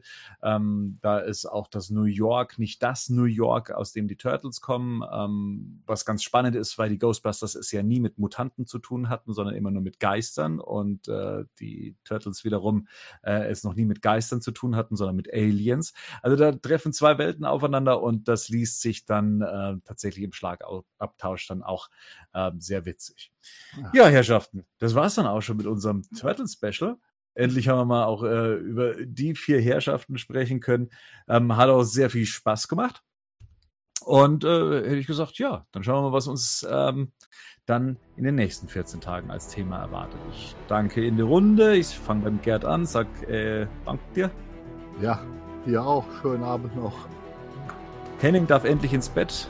Ja, absolut. Aber war mir eine Freude, nur Liebe und so da draußen. Alles Liebe. Rico hat heute eh nichts mehr vor, aber auch dir dabei viel Spaß. Und Kawabanga. ähm, Kawabanga auch an die Herrschaft da draußen. Oder wie es am Ende vom 1990er Film hieß: I love being a turtle! Servus, gute Nacht.